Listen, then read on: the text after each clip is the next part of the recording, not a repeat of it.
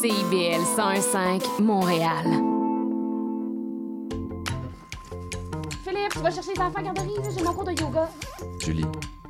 Julie, on n'a pas d'enfant. Il est 18 h. CIBL 101.5. CIBL 101.5 Montréal.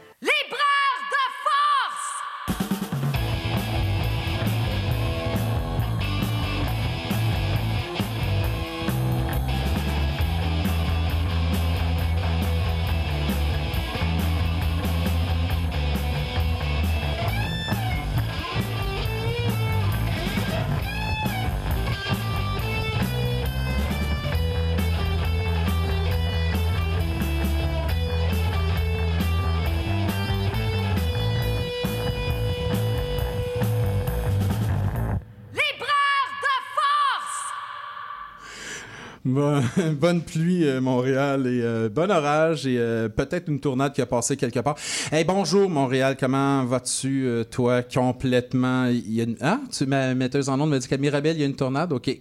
Ben, bonjour, bonsoir, Montréal, sous la pluie, sous les tornades et sous l'orage. Comment vas-tu, Montréal, dans cette période, soit de canicule, soit de pluie? Montréal bouge cet été. Montréal va bouger également cet été parce que juste vous dire qu'il y a le festival Fantasia qui s'en vient. Je vérifierai les dates.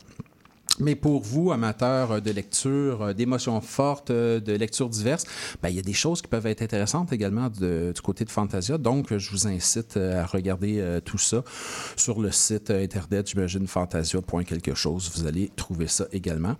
Je me permets quand même de souligner le départ hier de Milan Kundera, qui nous a quittés. Euh, C'était quand même un peu annoncé euh, parce qu'on savait qu'il était malade, mais on a quand même été un peu surpris de l'annonce hier matin pour situer un peu Milan Kundera, auteur tchécoslovaque qui a été, euh, qui a dû quitter en exil du côté de la France et qui a eu sa nationalité tchèque sur le tard. Bien sûr, euh, auteur de plusieurs livres, dont, entre autres, L'insoutenable légèreté de l'être, euh, qui a été porté au cinéma. Euh, auteur de l'existence, de l'identité, de l'exil, toujours avec un grand sarcasme et surtout un très grand défenseur de la fiction, du roman. Euh, l'art du roman, un de ses essais, où il défendait euh, je dirais, le droit d'écrire et le droit de raconter des histoires sous toutes les formes en traitant de réalisme, d'onirisme, d'érotisme. Tiens, ça tombe bien parce qu'on peut en parler beaucoup aujourd'hui. Rappelez-vous que c'est libraire de plage, même si ça semble pas être ça à l'extérieur. Mais c'est libraire de plage. Et comment fonctionnent nos libraires de plage? Ben, c'est pas compliqué. J'ai des invités avec des petits mocktails.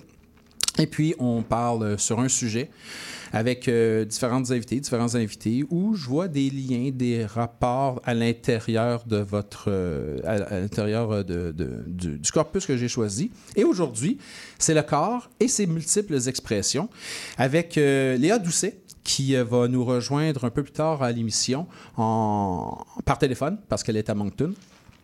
Fait qu'on va lui pardonner. Elle pourrait pas être à Montréal à ce moment-ci. Donc, on pourra parler avec elle. Elle va nous parler de Ciel de tuiles. On va parler avec elle de Ciel de tuiles, un roman, un, un recueil de poésie euh, qui va permettre euh, d'apporter, je dirais, un genre de, de contrepoint avec euh, notre discussion avec mes deux invités qui sont avec moi euh, directement en, en studio. Marie-Claude Renaud. Bonjour. Bonjour. On va parler de Yugi Stripper qui a été euh, publié à La Mèche dans la collection Flamèche. Et Cato Fortin. Allô, Salut. ça va bien? Oui, toi? Oui, ça va très bien. Qui a publié La chienne de Pavlov euh, aux éditions XYZ? Euh, bon, euh, bien sûr, il y a plein de choses à voir, à parler à travers tout ça. C'est fascinant. Moi, quand j'ai lu les textes, je voyais des liens. Puis vous allez voir qu'avec Ciel de tuiles, le lien, ça fait pas immédiatement. Mais ce que, comme je disais, le contrepoint. Je voulais parler de, je voulais parler de, de, de- de corps, l'expression du corps, tout ça, les, euh, les liens entre les, euh, les, euh, les, les- les différents textes. Yogi Stripper, Oui. Marie-Claude Renaud, c'est un récit vraiment d'un vécu, d'une aventure où on va dans plusieurs extrêmes et le corps est appelé justement à subir ces extrêmes. Oh oui, clairement. Vraiment. Oui. Oui, vraiment. On a, euh, ben, premièrement, l'expérience de la danse, Je ne sais pas si c'est lui le plus extrémiste, là, mais Non, euh, non. d'après moi, le, le plus extrémiste, ça va se jouer entre le, entre le yoga et la- la- l'abus de drogue. Ou, ou faire de la drogue. Je sais pas si j'en ai abusé, là, certaines fois, c'est sûr, là, mais... Ah oui, ah oui ça c'est intéressant ça. c'est intéressant parce que entre l'idée de faire la drogue et en abuser, Ben oui. Regarder la télé ou abuser de la télé, ça s'applique à tout. Ça s'applique à tout. C'est où la limite? C'est à quel moment ça devient de Euh, l'abus? quand tu perds le contrôle de ta vie, quand, euh, quand ça prend le dessus sur tes responsabilités ou tout simplement sur ce que tu t'étais dit que tu allais faire. Ah, aujourd'hui, euh, je vais regarder la télé deux heures. Aujourd'hui, je ne mangerai pas de chocolat. Aujourd'hui, je ne vais, je vais pas fumer de joint avant 18 heures. À partir du moment où tu n'as pas regarde- respecté tes propres engagements, Mhm. c'est c'est là que commence... euh, Enfin, c'est là que tu as besoin d'avoir une réflexion sur le sujet, je dirais. Mhm. Ouais. Ouais, à partir du moment où c'est rendu 10 heures, euh, 12 heures de télé avec quatre tablettes de chocolat, puis tout ça, là, ça devient. C'est pas la chose elle-même, l'utilisation ou la consommation, mais c'est une certaine forme de. Il y a des expressions courantes qui expriment bien ça. C'est la quantité. Qui... la- le dosage fait le poison, je pense. C'est ça la- l'expression? C'est la dose qui fait le poison? Oui. Euh, oui, euh, trop c'est comme pas assez. Il y a des expressions dans, le, dans, le, le- dans notre vocabulaire, en fait, des expressions courantes qui expriment bien ça, Mhm. je pense. C'est un récit de soi. Oui, bien oui, sûr, oui, on peut parler, on peut parler d'autofiction. Oh, clairement de l'autofiction. Oui, je sais que clairement. ça a été cl- clarifié plus comme d'autobiographie, mais moi, je préfère euh, autofiction. Hi, je m'en allais là justement un Ouais. peu la- l'autofiction, l'autobiographie, l'écriture de soi et le sujet quand même qui est, euh, je dirais pas osé, mais audacieux de parler de certains sujets parfois. De, de- de- Je sais pas si c'est vrai, mais je, je le prends. Oui, ouais, ben oui, c'est correct. Je pense que ça s'assume très bien également. Euh, et quand je dis audacieux, c'est pas nécessairement quelque chose qui est déplacé. Hein. Non, non, je sais très bien. Justement, que- au contraire, là, ça a un ton, ça a une affirmation qui est audacieuse parce que justement, d'autres écritures euh, auraient, mettons, navigué plus, navigué parce qu'il y a beaucoup d'eau, auraient navigué plus, je dirais, dans le semblant ou euh, dans la peut-être subtilité. Là, c'est beaucoup plus franc Ah oui, Ouais, c'est ce voilà. qu'on dit beaucoup. au hein, niveau de, la, ouais. de la franchise de l'écriture. Oui, j'ai pas beaucoup de filtres. J'ai j'ai quelqu'un qui, qui aime me dire que ma bouche porte pas de culotte. C'est une expression africaine. Euh, quelqu'un qui me connaît bien me dit Ah, toi, Ah, ta ça. bouche porte pas de culotte. Ouais. Ah, j'aime ça, ça. Mais ouais, effectivement. Effectivement. Mais pour parler. Ouais, juste euh, moi qui porte Ah, ouais. Ah, mais Enfin, pas- J'en ai en ce moment. là, des- Ah, c'est oui, bien. oui, Ah, OK, c'est bon, c'est précisé. oui, avec la pluie qu'il fait, c'est- c'était préférable parce que ça, Uh-huh. on arrive euh, assez trempé. Euh, en même temps, pour le sujet, on parle de sujet, bon, la danse nue, avec Mm-hmm. en même temps le yoga. Les deux se confondent. Consommation de, de drogue. Ouais. Je m'en allais dire abus, je me suis corrigé. Ah, ben, Consommation les- de drogue. Les deux, les deux. Tout ça. Définitivement les deux. Il faut avoir une certaine franchise. Parce que sinon, euh, à la limite, ça devient un roman, c'est correct. y a pas de- Mm-hmm. Mais est-ce qu'on n'a pas l'impression de se tromper, de se trahir soi-même si on, on utilise des détours dans, dans le récit de ces aventures? Ah! Ben, je- m- moi, ça me vient naturellement. Euh, je- sais, des, des fois, c'est un morceau que j'aimerais avoir, celui de la discrétion, la pudeur, euh, les filtres, euh, parce qu'effectivement, ça, ça fait de moi quelqu'un qui, qui s'est peut-être fait aliéner. Hein? OK. Ben, oui. Quand tu as tout le temps un franc-parler, ben, tout le temps, souvent, je ne vais pas faire de, je vais pas généraliser à propos de moi-même, Fréquemment. oui, plutôt Oui, fréquemment. fréquemment, oui. passer à travers son primaire, son secondaire, le cégep, en disant tout le temps ce qu'on a à dire, euh, comme on a envie de le dire. euh, forcément, euh, si, si nos... Si nos réflexions atteignent pas tout le monde, euh, ben... moi, j'ai... J'ai l'impression d'avoir dérangé certaines personnes, mais en contre-coup, il y avait souvent du monde qui venait me voir pour me dire, me taper sur l'épaule, dire Marc-Claude, si toi tu l'avais pas dit, personne l'aurait dit. Ou me dire Marc-Claude, si tout le monde ferait juste comme toi puis être franc, tu passerais pas pour une folle. je passais pour une excentrique parce que moi, j'ai j'ai ce franc-parler-là. Tandis que si, si tout le monde l'avait, ben. C'est ça, je suis Ben, pas. serait je, je suis pas, je suis pas une marginale, je suis juste quelqu'un qui, qui manque un morceau, ce- celui de. je sais pas, un morceau Un- du un- un vivre petit filtre. ensemble. Peut-être.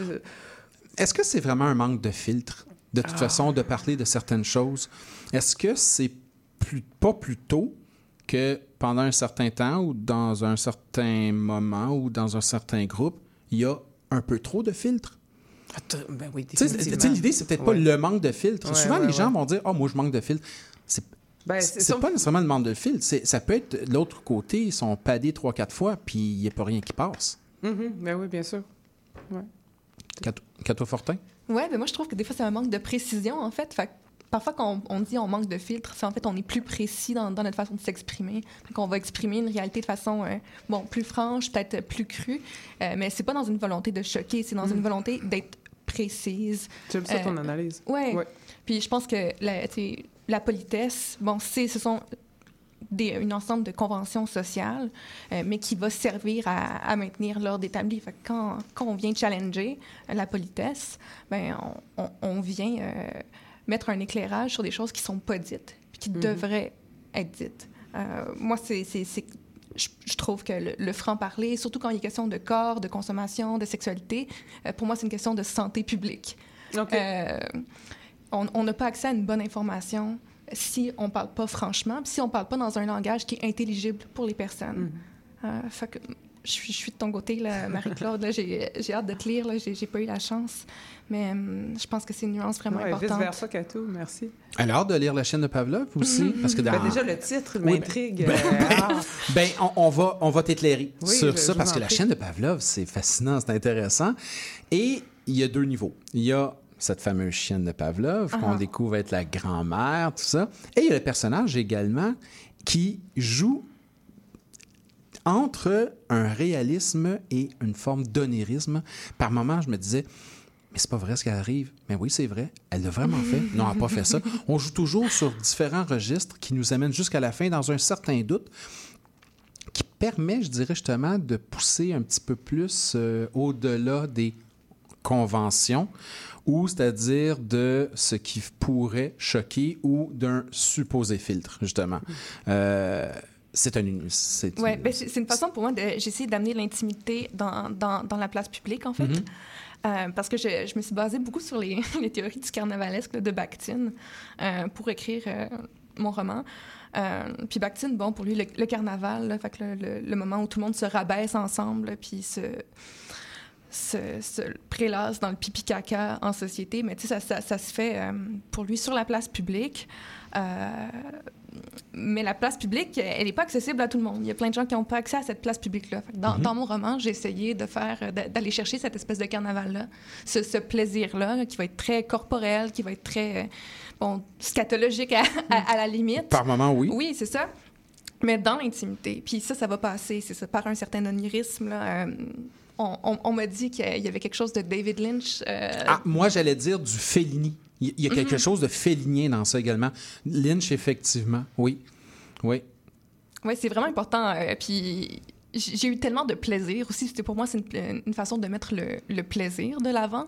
euh, que quand on parle des questions de sexualité, puis quand on parle de, de, de corps, puis de manifestations corporelles de toutes sortes, il n'y a pas de honte à avoir, puis un plaisir qui est possible là-dedans. Mhm. Euh, fait de, de permettre euh, à divers personnages de se retrouver, de faire la fête, euh, puis de s'exprimer librement, ben pour, pour moi, c'était c'était tellement important, puis de, aussi d'entendre les, les lectrices me, me dire à quel point ils avaient ri Oui. euh, à, à Oui. la lecture de, Oui. de, de- de mon roman. Tu sais, C'était vraiment ça mon objectif. J'avais envie de faire plaisir, j'avais envie qu'on rit.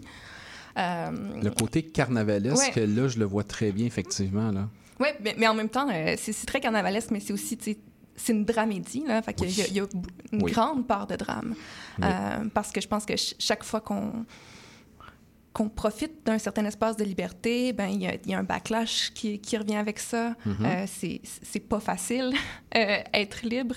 J'avais pas envie d'écrire quelque chose qui soit naïf non plus, puis qui, qui, qui fasse abstraction de toutes les contraintes, puis de de toutes les, les- les violences institutionnelles là, qui, Mhm. qui existent. C'est le chemin, le chemin que j'ai essayé de tracer un peu là, avec, euh, avec mon travail. Mhm. Marie-Claude Renaud, euh, liberté dans l'écriture, je pense qu'elle est totalement là et totalement assumée. Est-ce que dans cette liberté-là, l'autrice, à un moment donné, se dit euh, j'ai pas de filtre, oui, mais je vais retenir certaines informations. Je n'irai pas jusque-là. Il y a des trucs que je raconterai pas. Ou est-ce que c'est une page blanche et je la remplis en me disant de toute façon, c'est moi, je peux pas aller à l'encontre de ce que je suis, de ce que je peux raconter. Ben, pour ce qui est des, des histoires personnelles, c'est vraiment... euh, c'est all-in. dire, tant que les choses... Autant que je parle pour moi, que ça concerne que moi, puis c'est des expériences vécues, Oui. je, je vois pas le, le problème à, ne, à les nommer. Je vois pas de problème à, à les nommer. C'est des choses que j'ai faites. C'est- c'est- ça veut pas dire que j'en suis fière, hein, vraiment pas. Vraiment pas, mais euh, ça fait partie de mon expérience humaine. Puis ce que j'ai compris, moi, c'est quand je me dévoile d'un sujet qui pourrait être honteux, mais habituellement, euh, les conséquences de ça, c'est qu'il y a plein de monde qui s'ouvre à moi Mhm. pour dire Ah oui, moi aussi ceci, moi aussi cela. Fait que là, finalement, je- je- en tout cas, je, je leur permets de, de dire des choses peut-être qu'ils n'avaient jamais dit à personne. C'est pas ça ma mission, là, ça donne de même. Je trouve que c'est tant mieux. Je trouve que ça fait quelque chose de positif. Je suis Oui. comme ça, puis le résultat de ça, il, il arrive que, que les gens se, se confient à moi, puis ça a l'air de leur faire du bien, puis de défaire leur propre tabou envers eux-mêmes. Euh, fait que, bon, ça me semble assez utile pour que je continue. Puis de toute façon, j'arrive pas vraiment à faire autrement. C'est c'est ça, j'arrive pas. euh, je sais pas si c'est du narcissisme, je sais pas ce que c'est, mais parler, parler de soi, c'est. Ben, en tout cas, c'est peut-être la seule chose. C'est mieux que parler des autres. hein. Ben, j'entends beaucoup un souci d'honnêteté dans ce que tu dis, en fait, là, le, le- le souci de parler d'une expérience qui est, qui est personnelle, puis que Ouais, tu ouais. peux- de- dont tu peux rendre compte. Mhm.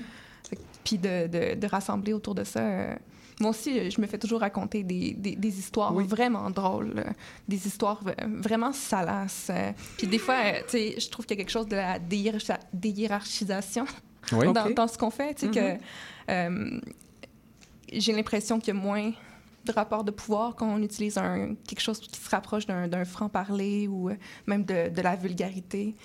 J'ai l'impression que y- les discussions s'ouvrent sans qu'il y ait de... sans qu'on se questionne qui est-ce qu'il y a devant nous. Tu sais, quand, quand je suis dans, Pourquoi? dans Parce un que ça colloque... concerne tout le monde, c'est Ouais, ça? c'est C'est des sujets qui concernent tout le monde. Absolument. Tu sais, quand, quand je suis en colloque, parce que je, je- je suis au doctorat euh, en études littéraires à, à l'UQAM, puis mes, mes intérêts de recherche se rapprochent beaucoup de euh, mes intérêts littéraires, là, de, de ce que j'écris. Euh, puis quand je suis en colloque, euh, les discussions que j'ai, c'est c'est drôle. C'est des professeurs qui viennent me raconter Hmm. qui, ont, qui, ont, qui ont pissé dans, sur une autoroute dans une canne de Lay's Sticks euh, parce que c'était pas possible de faire autrement. Euh, c'est des histoires de vomi, c'est des, des histoires de sexe euh, où tout le monde a quelque chose à dire. Puis il y a comme un, un filtre qui, qui s'efface.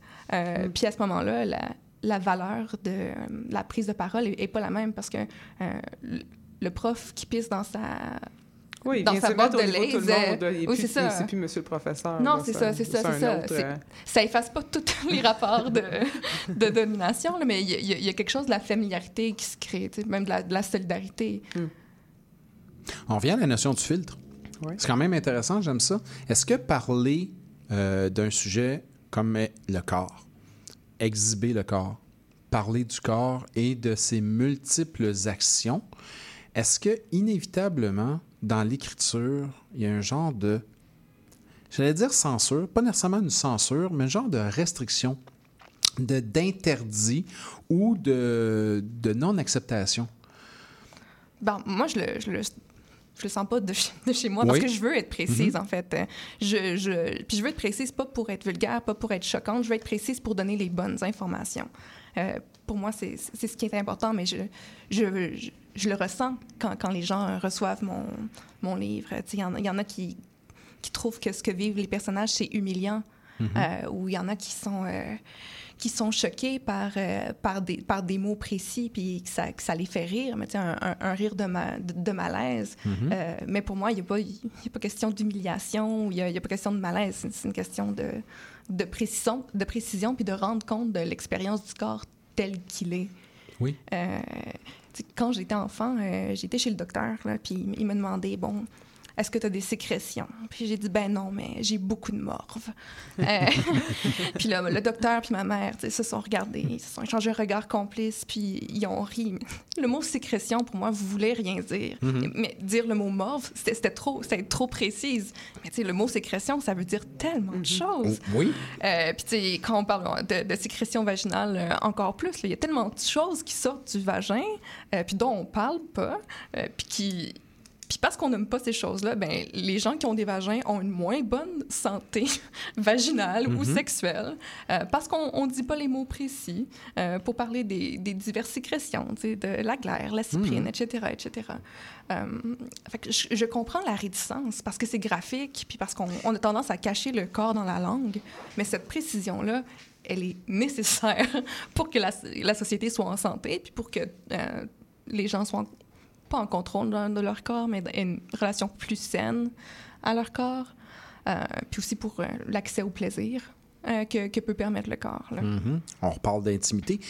Pourquoi, lorsque certains auteurs, certaines autrices vont décrire un paysage pendant euh, trois pages, quatre pages, on va trouver ça beau parce qu'il Pas va y avoir des détails ou pas nécessairement effectivement, mais on je va. que je trouverais Ouais. ça très long. là, Ouais, que tout- ça ouais, soit- oui. d- Dans certains cas, ça peut être très long, mais tu sais, on va toujours. ça- certaines formes de convention qu'il faut faire, comme bon, une belle description du détail.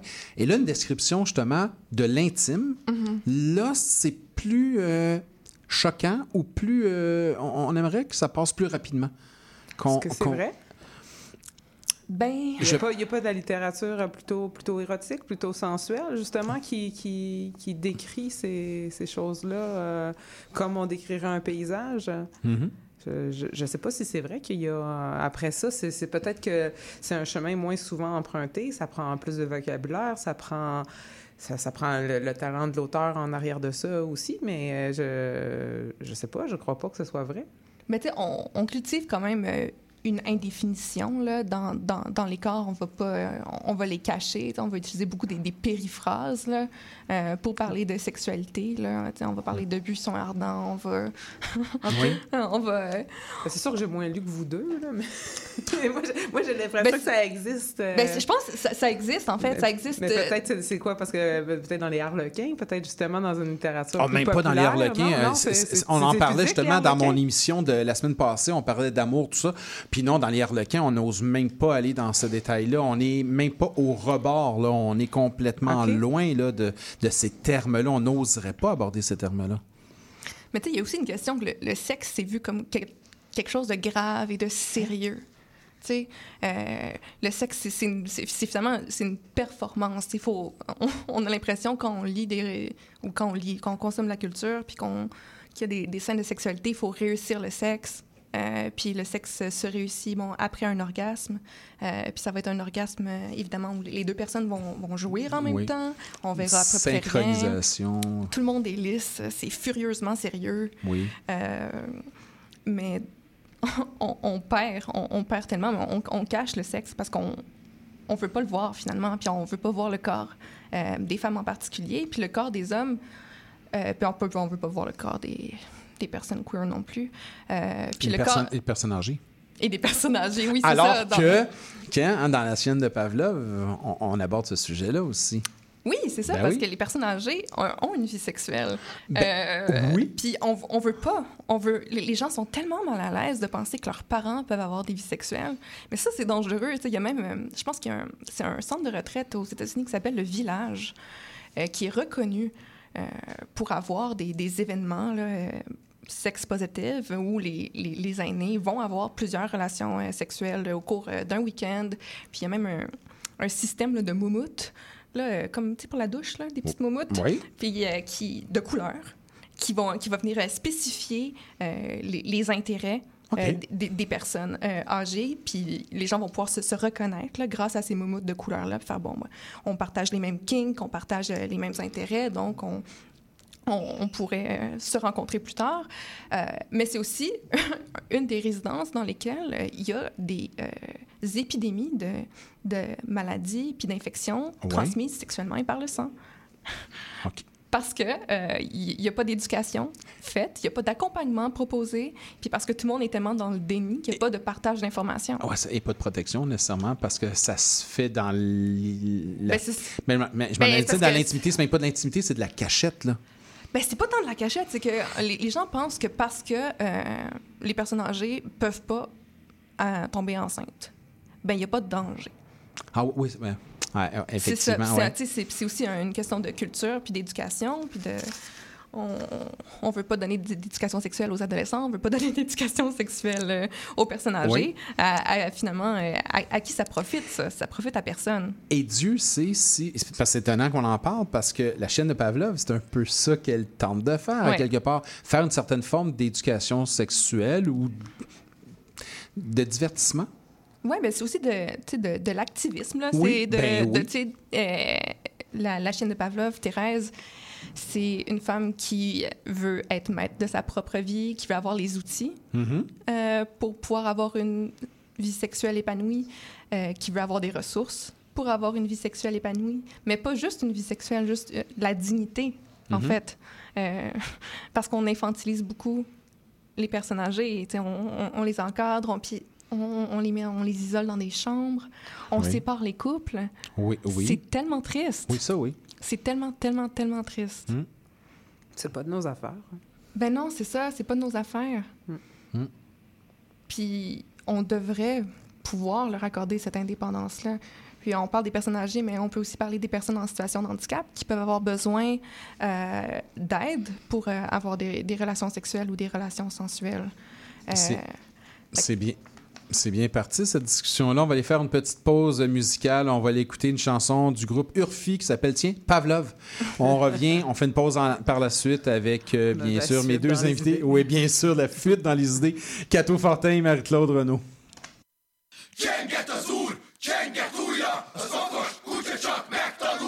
hogy amit lenyelt már nem jár másnak, elválasztásnak.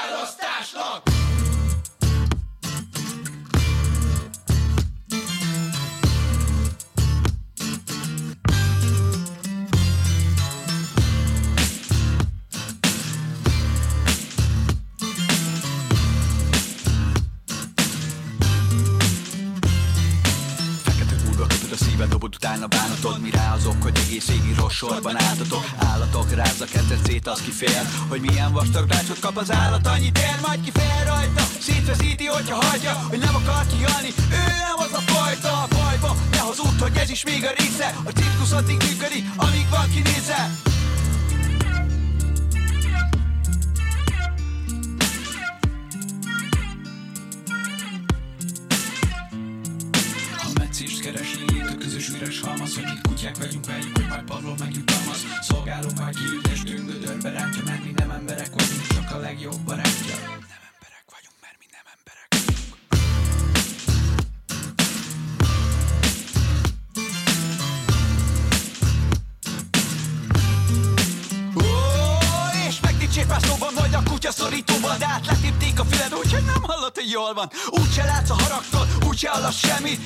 Ezer éves bánattól, sztász szép szó nem enyhít Pláne, hogy csak elé dobják, mint ahogy a csontod Emberi vagy állati, rég nem te gondod Míg magad sem tudod, hogy félsz vagy éppen haragszol.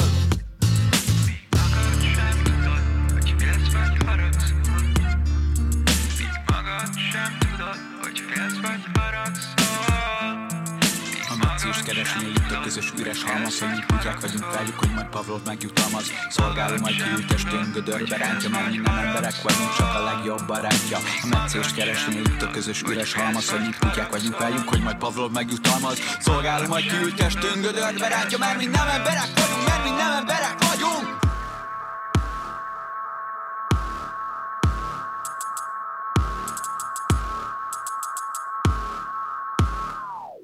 Ó, kutya élet, milyen boldog.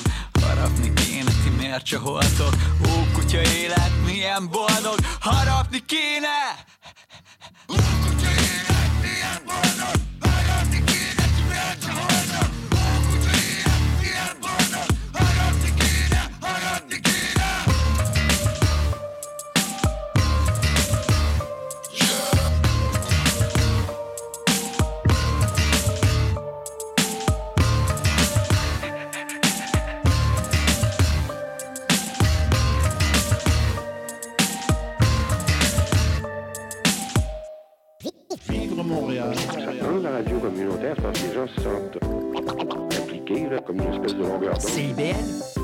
de la vie citoyenne. Au Québec, on se rejoint sur plein de choses. Notre amour de la musique, de la bouffe, notre humour. Et avec l'Auto-Québec, on se rejoint aussi dans plus de 50 événements chaque année. Comme le festival Montréal complètement cirque, où du 6 au 16 juillet, les artistes de cirque se rejoignent partout, dans les parcs, à la Tohu, dans les rues, dans les... Ah ben, justement, un éléphant sur Saint-Denis. Bref, on est fiers d'y contribuer. Parce qu'à Montréal, les gens savent profiter de l'été. Et ça, on se rejoint là-dessus. Des rendez-vous L'Auto-Québec partout cet été. Sous le radar, c'est l'émission qui fait le tour de l'actualité culturelle et artistique émergente à Montréal. Art visuel, cinéma, musique, théâtre, ne ratez rien. Sous le radar, c'est tous les vendredis, en direct de 17h à 18h sur CIBL 101.5.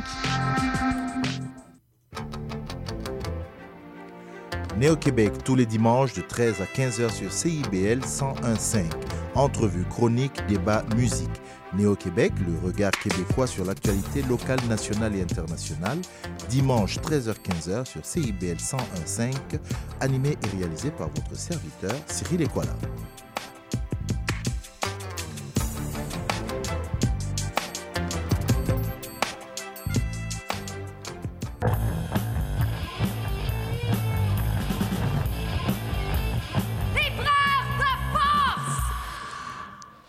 Retour à libraire de plage avec une température qui s'éclaircit progressivement. On va peut-être pouvoir aller se baigner tantôt, quoique je pense qu'on a pris flaques, pas euh. mal. Oui, mais- il y a Ouais, tellement de flaques. hein. Pendant, il y a eu plein d'eau, ça dévalait. Là. On va pouvoir aller se baigner directement dans les rues de Montréal. Je pensais, on parlait tantôt, puis je pensais à mes, mes questions, les sujets, tout ça. Euh, Est-ce qu'on a peur du jugement quand on écrit sur ces sujets-là, Marie-Claude? J'ai Euh, l'impression que non. Non, vraiment Mais pas, je pose non. la question. Non, mais je sais qu'il va y en avoir, mais je... moi, moi, je veux dire, les gens qui me jugent que ça va me toucher, là, c'est quand c'est mon chum, ma mère, tu sais, mes proches. Si eux ont de quoi... Mais la personne, là, à l'autre bout, là, qui se fait son idée sur un truc que j'ai fait, je veux dire, elle, elle y a droit, puis ça, ça me concerne pas. Déjà, il y a ce que j'ai voulu écrire, ce que j'ai écrit, ce que le monde a lu, puis ce qu'ils ont compris. C'est c'est sûr qu'il y a des... Il y a des écarts complets. Oui. Même si, même, même si on est dans l'autofiction et qu'on présume, j'utilise le terme présume parce que dans l'autofiction, il y a toujours une forme de, de mise en situation qui peut varier un peu. On présume que ce qui est écrit est vrai. Ouais. Mais à partir de là, Ben, Il y a des processus, euh, tu sais, de- des amalgames, des exagérations. Mhm. J'amalgame trois anecdotes, j'en fais une avec. Voilà. Je, veux rendre, un- je veux rendre le livre in- intéressant.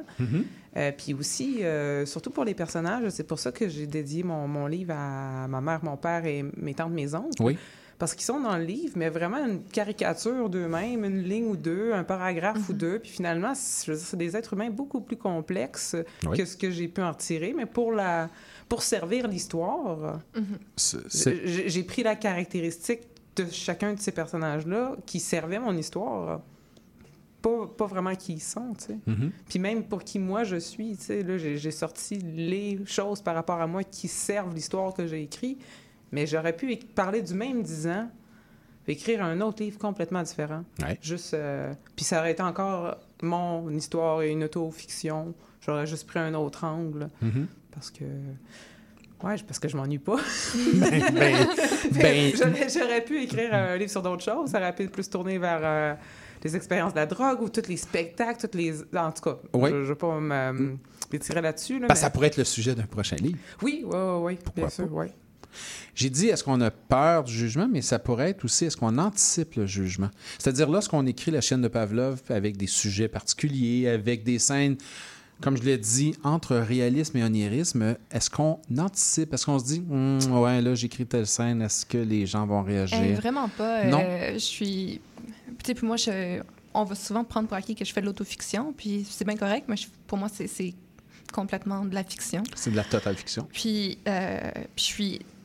Je suis heureuse de faire ce que je fais. Tu sais, je le fais parce que, parce que j'y crois, puis parce que la, la question de santé publique, pour moi, elle, elle est réelle. C'est vraiment une, une- une mission. euh, puis tout le monde a un corps. Fait si- s'il y en a qui veulent faire semblant qu'ils n'ont pas de corps, puis qui font pas caca, puis qui n'ont pas de relations sexuelles, puis euh, qui n'ont pas eu des, des moments euh, humiliants ou difficiles dans leur vie, Oui. grand bien leur face. Mais, mais non, moi, je, je pense jamais à ça quand j'écris. Des fois, je me choque moi-même. là, Quand, quand je me, quand je me relis. Là, Ah oui? euh, ben oui, mais je me choque, je me.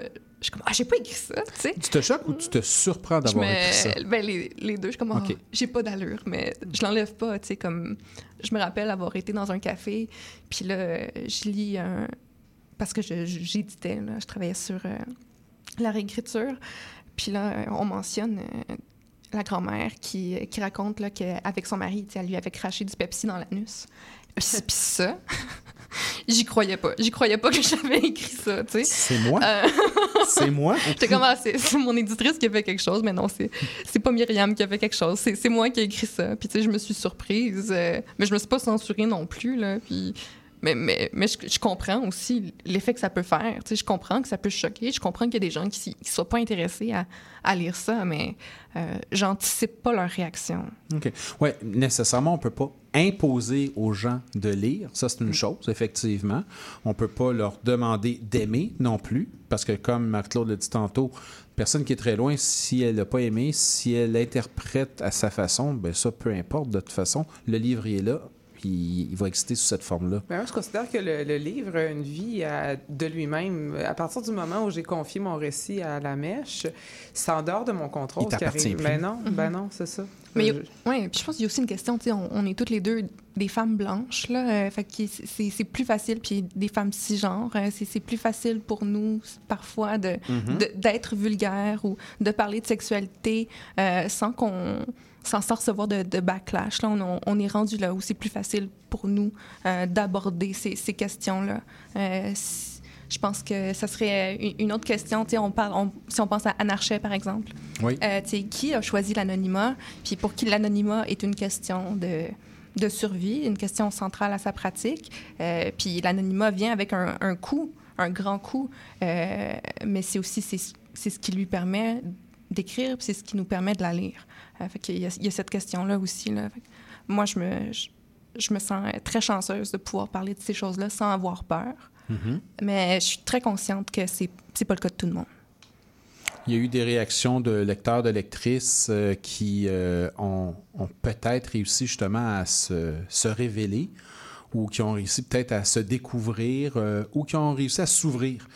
Comme on disait tantôt, Mhm. des lecteurs et des lectrices ont dit ben écoute, euh, finalement, je me suis reconnu un peu plus dans ce texte-là. Il y a des choses que j'osais pas dire, que j'osais pas m'avouer, euh, que finalement, ben moi aussi, euh, oui, j'ai un corps et j'abuse ou pas, mais je consomme, je fais des trucs qui, selon les conventions, semblent pas corrects, mais finalement, c'est pas si illégal ou, ou tordu que ça parce que. Ben, tu sais, je, montre une sexualité débridée par moment, mais c'est jamais de la sexualité violente. Oui, ben oui. Tu sais, fait que, souvent, on va, on, va, on va représenter une sexualité violente, euh, on, va, on, va, on va montrer des, des viols, euh, puis ça, ce sera pas jugé choquant. Mais Mhm. deux personnes qui ont du plaisir ensemble, deux personnes ou plus, qui ont du plaisir ensemble, euh, mais de façon qui va être moins scriptée, qui va moins correspondre à l'idée qu'on se fait euh, d'une relation sexuelle. là. Puis l'idée qu'on se fait d'une relation sexuelle, c'est un coït là, entre un homme et une femme Ouais. hétérosexuelle, cisgenre. Euh, bon, ben ça, ça va, ça va choquer un peu, là. Mais bon. On, on choque toujours un peu. Marie-Claude? Est-ce qu'on choque toujours un peu? Oui. Est-ce qu'on choque toujours un peu? Euh, Je, je sais pas. Est-ce qu'on. OK, je reprends la question autrement. Est-ce que ça nous importe de choquer toujours un peu? Et là, je parle pas d'anticiper la réaction des gens ou tout ça, mais est-ce que. Mais la sensibilité des autres, on peut pas la deviner. Fait que je Mhm. sais pas à quel point est-ce que ça, ça nous importe. Je- en- Moi, moi, je trouve pas que mon récit est si choquant. Même pas Mhm. du tout. Je trouve que c'est des termes vraiment à la mode depuis genre 50 ans. Mhm.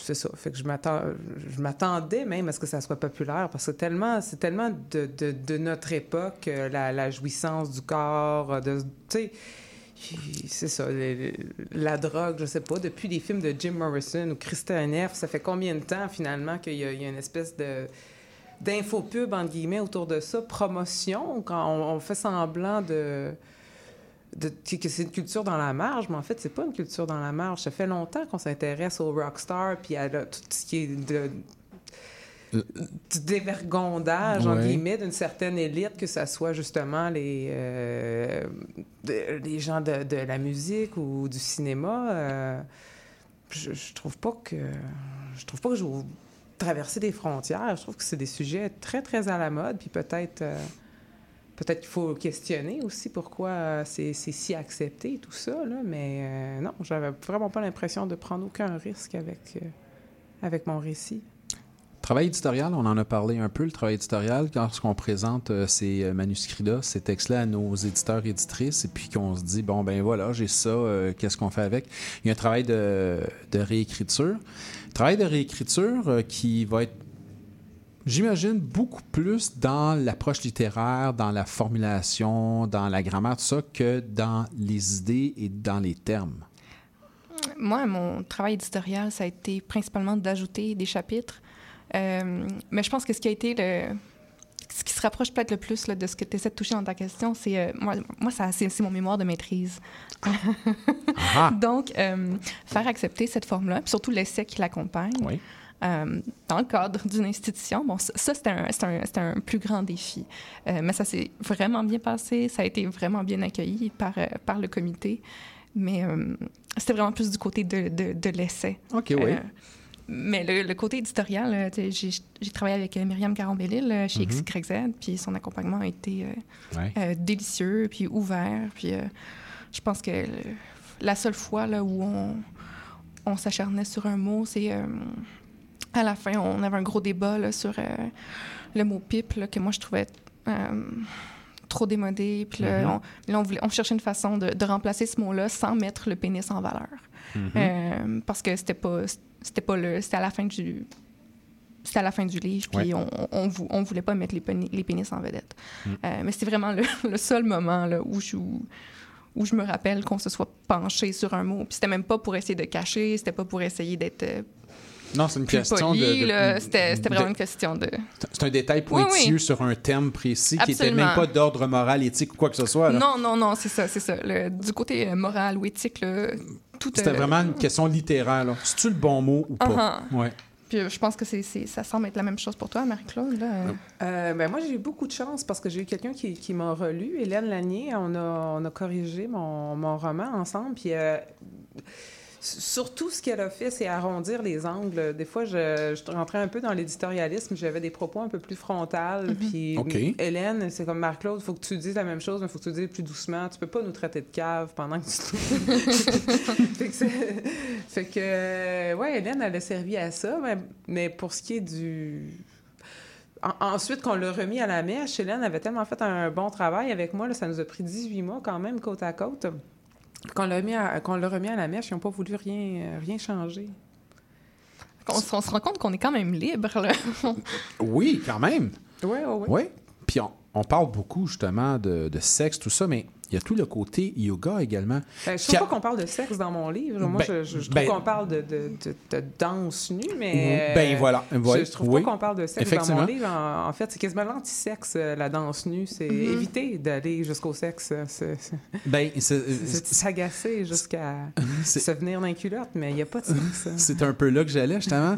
parce que on, on- OK, on va l'associer rapidement et par un, un- un raccourci, je dirais, s'il y a un élément sexuel, on va le, le raccorder au sexe. C'est pas la même chose. C'est deux Mhm. affaires différentes. Mais il y a le yoga qui arrive également, qui, lui, a une dimension corporelle importante aussi. Ouais. Et là, c'est très présent malgré tout. Là. Oui, dans ton introduction, j'ai mis le yoga comme étant faisant partie des choses extrêmes que j'ai faites euh, comparé Oui. à, la, à la drogue. Oui. Si tu pousses ça à un certain niveau, euh, le, le respect que tu as pour ton corps, finalement, tu n'en as plus. Est-ce qu'on a- comme, comme avec le sexe, tu peux, tu peux pousser ça à un certain niveau où tu n'as plus de, de respect pour ton corps. Oui. Est-ce qu'on peut abuser du yoga? Bien sûr. Oui. Ben oui. Oui. Le genre de, de, de, de- fixation, d'obsession Ben, du yoga. tu C'est très, très tourné vers le corps. Euh, euh, euh, bon, euh, si, on, est quelqu'un qui, aime vraiment la performance, puis on commence à voir ça comme, euh, comme des acrobaties ou comme vouloir atteindre des postures à tout prix, puis on peut, peut se blesser. Je suis sûre que j'ai payé une piscine en Kiro, moi. je, je sais pas, mais oui, aller jusqu'à jusqu'à se blesser pour...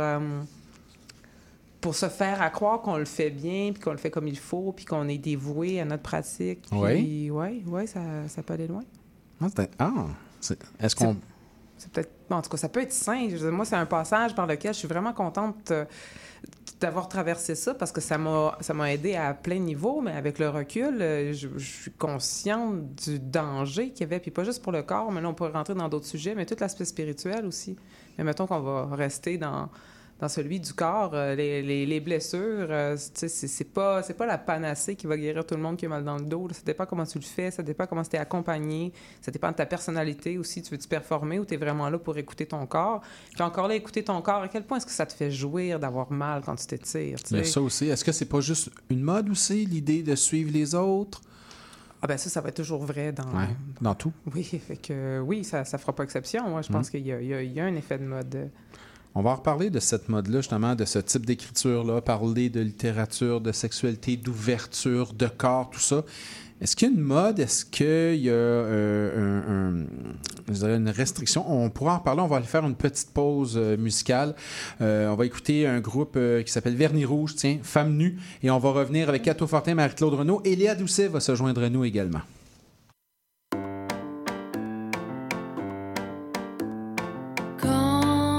Je te vois danser, je me dis que toi, toi, toi, je ne veux que toi.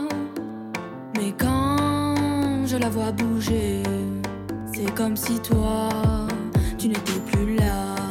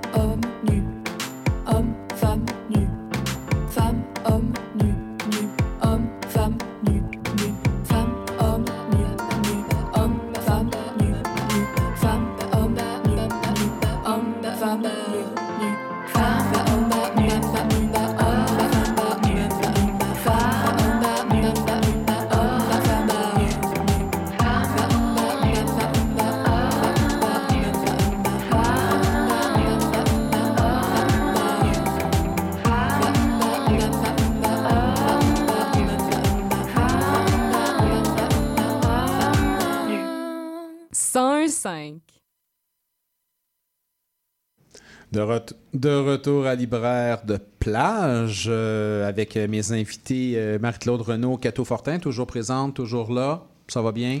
Oui. Ça va très bien. Et se joint à nous Madame, euh, Madame, moi, Léa Doucet. Bonjour. Bonjour. Ça va bien? Ça va super bien. Contente euh, de me joindre à vous. Ben, on est content de vous avoir avec nous euh, pour euh, ce thème. On parle du corps, de ses expressions. Puis, bon, on était avec Marie-Claude Renaud et puis Cato Fortin, puis on parlait de leurs romans respectifs, puis bon, de cette expression-là, de la sexualité, de l'affirmation du corps, l'affirmation de soi. Ciel de tuile est un recueil de poésie qui va ailleurs. C'est autre chose, mais j'aimais l'idée de pouvoir en parler parce que ça porte une certaine forme de contrepoint. Parce que dans Ciel de tuiles, il y a quand même beaucoup de la manifestation du corps. Manifesta- manifestation euh, de la tendresse, manifestation euh, de la peur, de la déception. Euh, Est-ce que, selon vous, je pourrais poser la question également aux autres avec moi, est-ce que parler du corps est plus difficile lorsqu'on parle de poésie? Euh, Peut-être. Euh, moi, c'est quelque chose que j'ai comme de la misère avec. C'est quelque chose que j'essaye de, de comme d'atteindre dans, dans mes poèmes. Je suis pas certaine si ça a été fait encore. Fait que je le vois comme une une quête qui est comme encore en cours justement. Là. Fait que ouais, je serais pas mal d'accord avec ça en fait. Oui, parce que souvent, quand on parle de. On parle de corps, d'expression corporelle, on y va beaucoup plus dans soit le graphique ou on va y aller souvent plus dans le réalisme. La poésie va utiliser des, des- des images, des allégories. D'ailleurs, en page 29, euh, vous écrivez Mon corps n'est pas une métaphore. Donc, si le corps n'est pas une métaphore, tout ce qui vient avec peut le devenir, c'est-à-dire toute l'expression de ce corps-là, comment les corps peuvent s'attirer, s'éloigner, se répondre. Euh, là, c'est le travail de la poésie qui, met en image tout ça. Oui, souvent, je on- la métaphore va être presque comme un, comme un détour pour, euh, pour éviter justement de nommer comme la chose ou d'être un peu plus comme graphique. Souvent, je vais finir par comme éviter des trucs. Alors, euh, j'essaie de, de balancer ça avec euh, la simplicité, mais qui finit par être un peu cru parfois.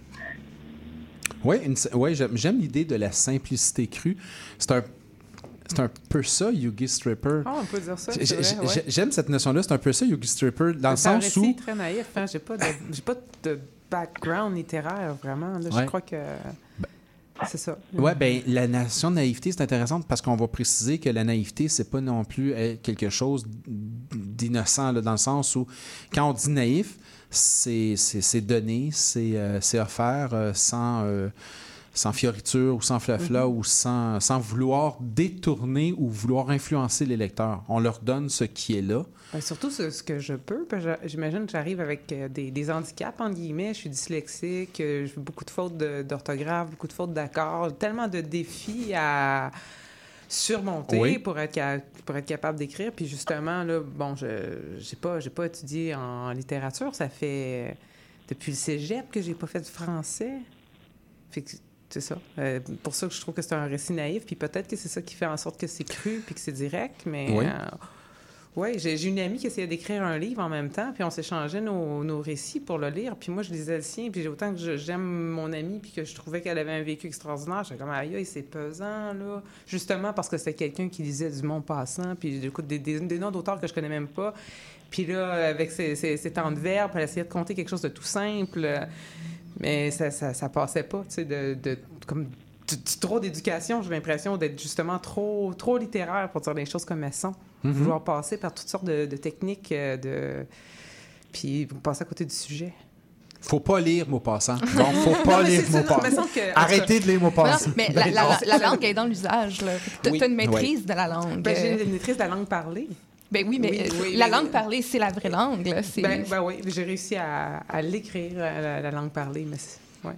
Hein, la langue parlée dans la poésie, Léa Doucet, lorsqu'on veut parler du corps, est-ce que ça devient un obstacle?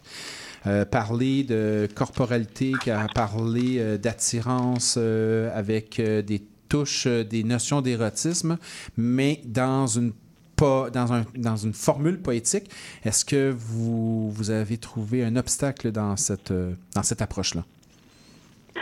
Oui, un, peu un obstacle, un obstacle que je continue de, m'attaquer à ça. J'aimerais d'être capable d'écrire des affaires toutes simples, puis que, un peu comme, euh, comme vous disiez plus tôt aussi, c'est pas nécessairement pour les gens qui sont aussi dans le milieu, comme qui étudient en littérature, puis qui sont comme vraiment dans leur, dans leur mood. euh, mon passant, c'est pas nécessairement pour ces gens-là. C'est pas ces gens-là qui vont te lire à la fin de la journée, là, puis que, comme c'est mon premier recueil, puis je me rends compte vite que qui, qui lit, puis les gens sont comme ah, c'est la première fois que je lis un recueil de poésie, puis je suis comme ah.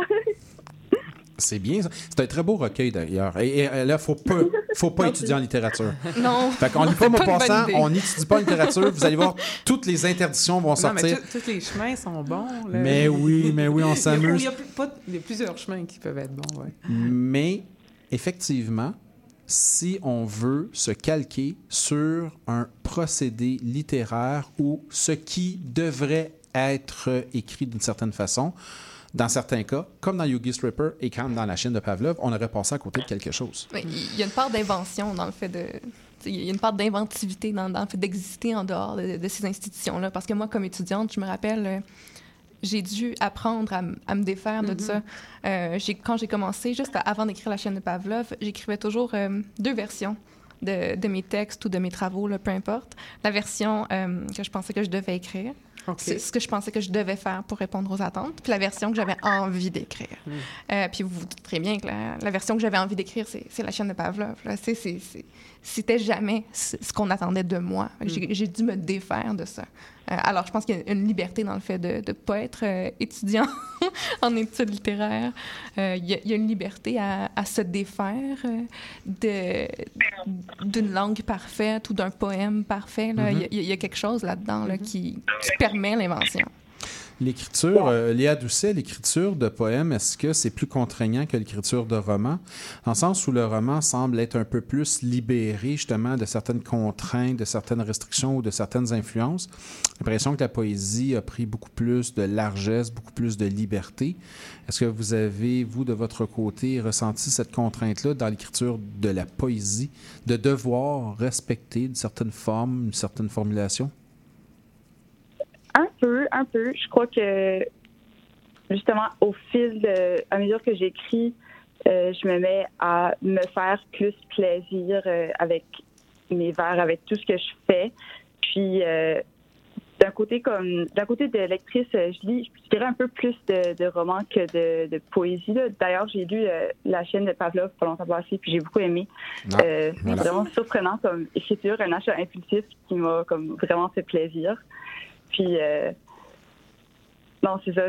Tu vois vraiment comme euh, l'authenticité du style d'un auteur lorsqu'il comme laisse un peu de côté les conventions puis décide de faire comme ok, il y a le plaisir dans cette phrase là, comme je le ressens quand je, je le lis aussi. Le plaisir, on le ressent aussi quand euh, les, les auteurs, les autrices sont franches avec leur propre écriture. C'est-à-dire que quand on parle de sujets comme le corps, la sexualité, l'exhibition, la liberté, l'affirmation de soi, l'identité sexuelle et tout ça, si on commence à se trahir soi-même, puis à contourner, puis à faire des détours, on va le sentir dans le texte que c'est pas ressenti, que c'est pas vécu et que c'est un peu trahi. Cato Fortin? Ah ben moi le plaisir c'est central à ma pratique. Si euh, si j'ai pas de fun, j'écrirai pas.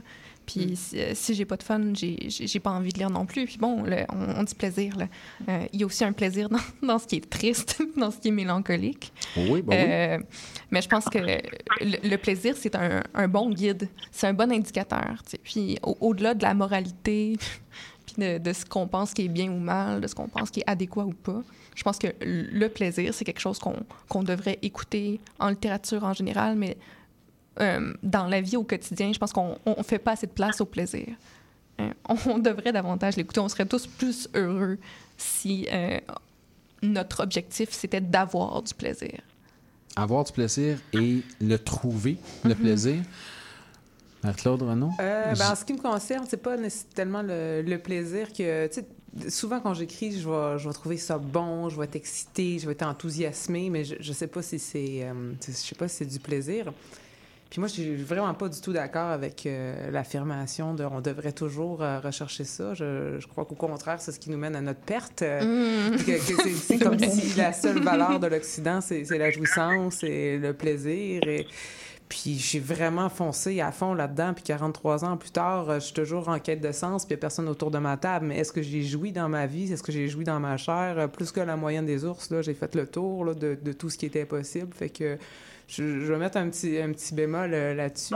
Mais c'est vrai qu'il faut avoir une émotion quand on écrit. Il faut qu'on ressente quelque chose. Parce que si moi, je ressens rien à l'écrire, je peux pas m'attendre à ce que qui que ce Mhm. soit euh, re- ressente quelque chose euh, non plus. Fait que clairement, là, avec euh, le café, là, euh, le petit stress de la bonne phrase, Mhm. euh, du bon jeu de mots, euh, du bon sujet, tout ça, ouais, ça m'habite. On va faire une petite pause. Je vous rassure, les deux autrices se regardent, sont pas du tout en train de se battre, même s'il y en a une qui est pas d'accord avec l'autre. Mais on rappelle hein, qu'on ne lit plus de mots passants, on lit du Cato Fortin. On fait une petite pause et on revient après. CIBL. Vous avez trouvé tout ce que vous cherchiez? Oui. Wow! Ah, ça, c'est les points inspire de votre offre extra. Juste pour vous. Il y en a beaucoup. Et avec cette bouteille-là, ça en donne combien? On va voir. Oh, wow! Les points tombent bien à la SAQ pendant l'offre extra. Découvrez votre offre exclusive sur l'appli ou en succursale avec votre conseiller ou conseillère. SAQ, le goût de partager. 18 ans et plus. Détails sur SAQ.com. Excusez-la, c'est votre rendez-vous hebdomadaire dédié à la musique, la chanson, la danse traditionnelle québécoise. Accompagné de Marc Belgique le dimanche 18h, en rediffusion les mercredis 11h sur les ondes de CIBL 101.5.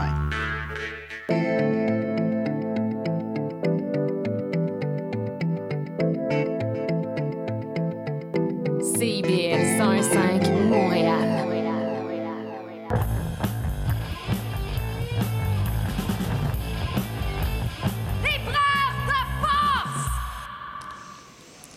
De retour à Libraire de plage, euh, toujours avec Cato Fortin, Marie-Claude Renaud et Léa Doucet. Léa Doucet, je me permets de lire euh, la page 36 de votre recueil. Samedi matin, les frontières de nos corps disparaissent.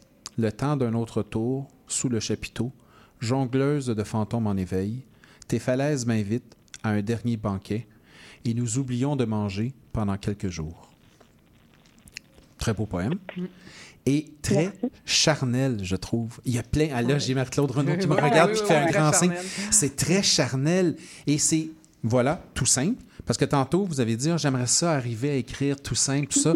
Mais je trouve que ça, c'est tout simple et non pas du tout simpliste. C'est pas du tout la même chose, loin de là.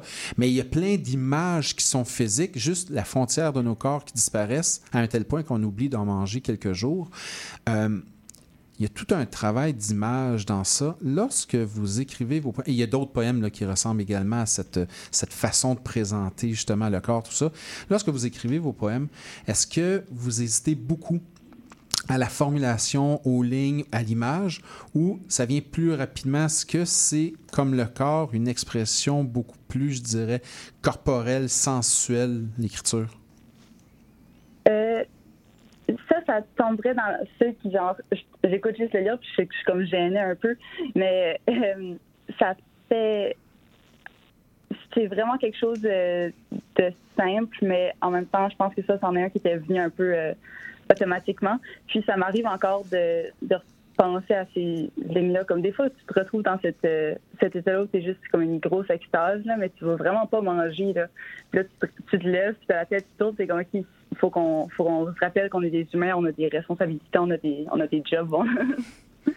juste euh, cet état-là. Là. Il y a quelque chose du carnaval euh, là-dedans, euh, Ouais. vraiment, là, où on oublie de manger. Oui, euh, hein? ben, puis il y a le chapiteau aussi. là. Oui, il y a ben, quelque chose oui, de. oui, euh, il y a- il y, le temps qui disparaît. Ouais. C'est comme, euh, est-ce qu'on y va pour un autre tour ou on, on s'en va parce qu'on a trop la tête qui tourne? Là? Oh, j'aime cette image-là de fête foraine, de oh, un autre tour de, de machine russe ou euh, non, c'est pas. Je pense que on va arrêter. Non, j'aime cette idée-là. Marie-Claude Renaud, c'est la- la- la- Ben, je trouve qu'elle est. euh, bon, je- j'ai j'ai pas lu son recueil de poésie, mais elle nous fait de la poésie en ondes là, en ce moment. Que, Oh, oh. On sent qu'elle maîtrise. euh, C'est beau, ça. Oui, voilà. C'est beau. Ça, je disais au début, Celle de Tuile, roman, euh, recueil de poésie qui est pas totalement différent, mais qui est un peu à l'encontre des deux autres euh, des deux autres romans. Mais il y avait des liens qu'on pouvait faire. On est en train de les faire à ce moment-là. Je trouve ça intéressant. Quand on écrit euh, un roman, on est dans la fiction, comme euh, la chaîne de Pavlov.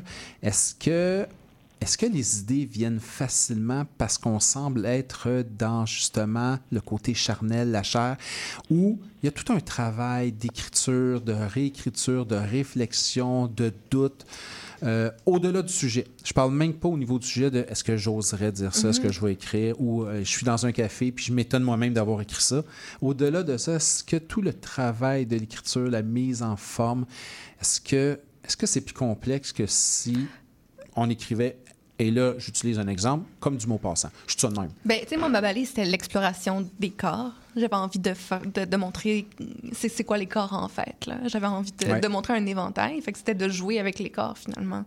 Euh, après ça, euh, ça venait pas difficilement, mais ça venait toujours par, par des éclats, de, par des, des, des idées soudaines, puis par beaucoup de, de plaisir. Mais c'est aussi comme jouer dans la boîte. Là. Euh, Plus on explore un terrain, plus, euh, plus les choses viennent, puis les, Mhm. les idées se, se, se répondent. Puis il y avait tout le côté aussi très, très académique là, qui, qui paraît pas trop, j'espère. j'espère. Mais tu sais, je, je reviens à Bactine puis au carnaval. Ça, ça reste une grande inspiration pour moi. Puis après ça, c'est- juste facile. Tout le matériel est là. J'avais juste à, le- à le mettre. euh, À jouer dedans. Oui, oui. Mettre la main dans Oui, ça. oui, à oui. mettre à la main à la pâte. C'était un beau bac à sable. Ouais? Oui. Avant que ça devienne la boîte. Avant que ça devienne de la boîte. Mais tantôt, ça aurait été de la boîte. Oui. Avec la température. Eh, eh, ben, juste comme ça, Léa Doucet, on- vous êtes à Moncton? C'est quoi la température là-bas? Euh, ben, tantôt, je pensais qu'il allait commencer à avoir un orage juste quand vous m'appeliez, là, mais il a fait super beau toute la journée. Ah oui, mais nous autres, si, il a fait super beau toute la journée, puis on pensait avoir un orage. Finalement, ça n'a pas été un orage, c'était une catastrophe. il y a plu énormément à Montréal. mais là, c'est beau, là, finalement. Euh, Ouais. oui. De, de Montréal il y a quelques jours, là, mais non, il fait beau à Moncton. Non, non, mais là, je pense qu'on on s'est sauvé euh, d'une catastrophe. Euh, Marc-Claude Renaud, Yogi Stripper, justement, quand on l'écrit, là, est-ce que. Parce que là, je sens depuis tantôt qu'il y a cette. euh, il y a ce petit doute de l'autrice de oui mais moi j'ai pas lu moi j'ai pas j'ai pas je sens ces choses là puis en même temps de l'autre côté il y a une totale affirmation il est où le point le pivot? Il est où le- le- l'entelage où Marie-Claude Renaud met de côté cette notion-là de ouais mais j'ai pas lu et je reviens par blague là mais j'ai pas lu mon passant ou j'ai pas étudié je prends en maîtrise j'ai pas fait ça mais il y a Non, quand même un beaucoup, roman par qui est exemple, ici j'ai- une culture orale. Oui? oui, oui, j'ai écouté beaucoup, beaucoup de, de radio parler, justement, euh, beaucoup de télévision. Je, je- je suis allée à l'école, puis mes profs, Oui. c'était moindrement intéressant. Là, je les écoutais euh, beaucoup. Fait que. Puis il y a autre chose aussi, même si j'ai pas pu faire de- d'études en littérature, parce que j'a- j'aurais aimé ça. À 17 ans, j'aurais aimé ça aller au cégep en littérature. On- ma mère, elle m'a dit euh, Tu sais pas écrire. Là, elle n'aimera pas ça que j'ai dit ça à la radio, mais c'est, elle, trop tard, elle- elle avait dit. raison, elle avait raison.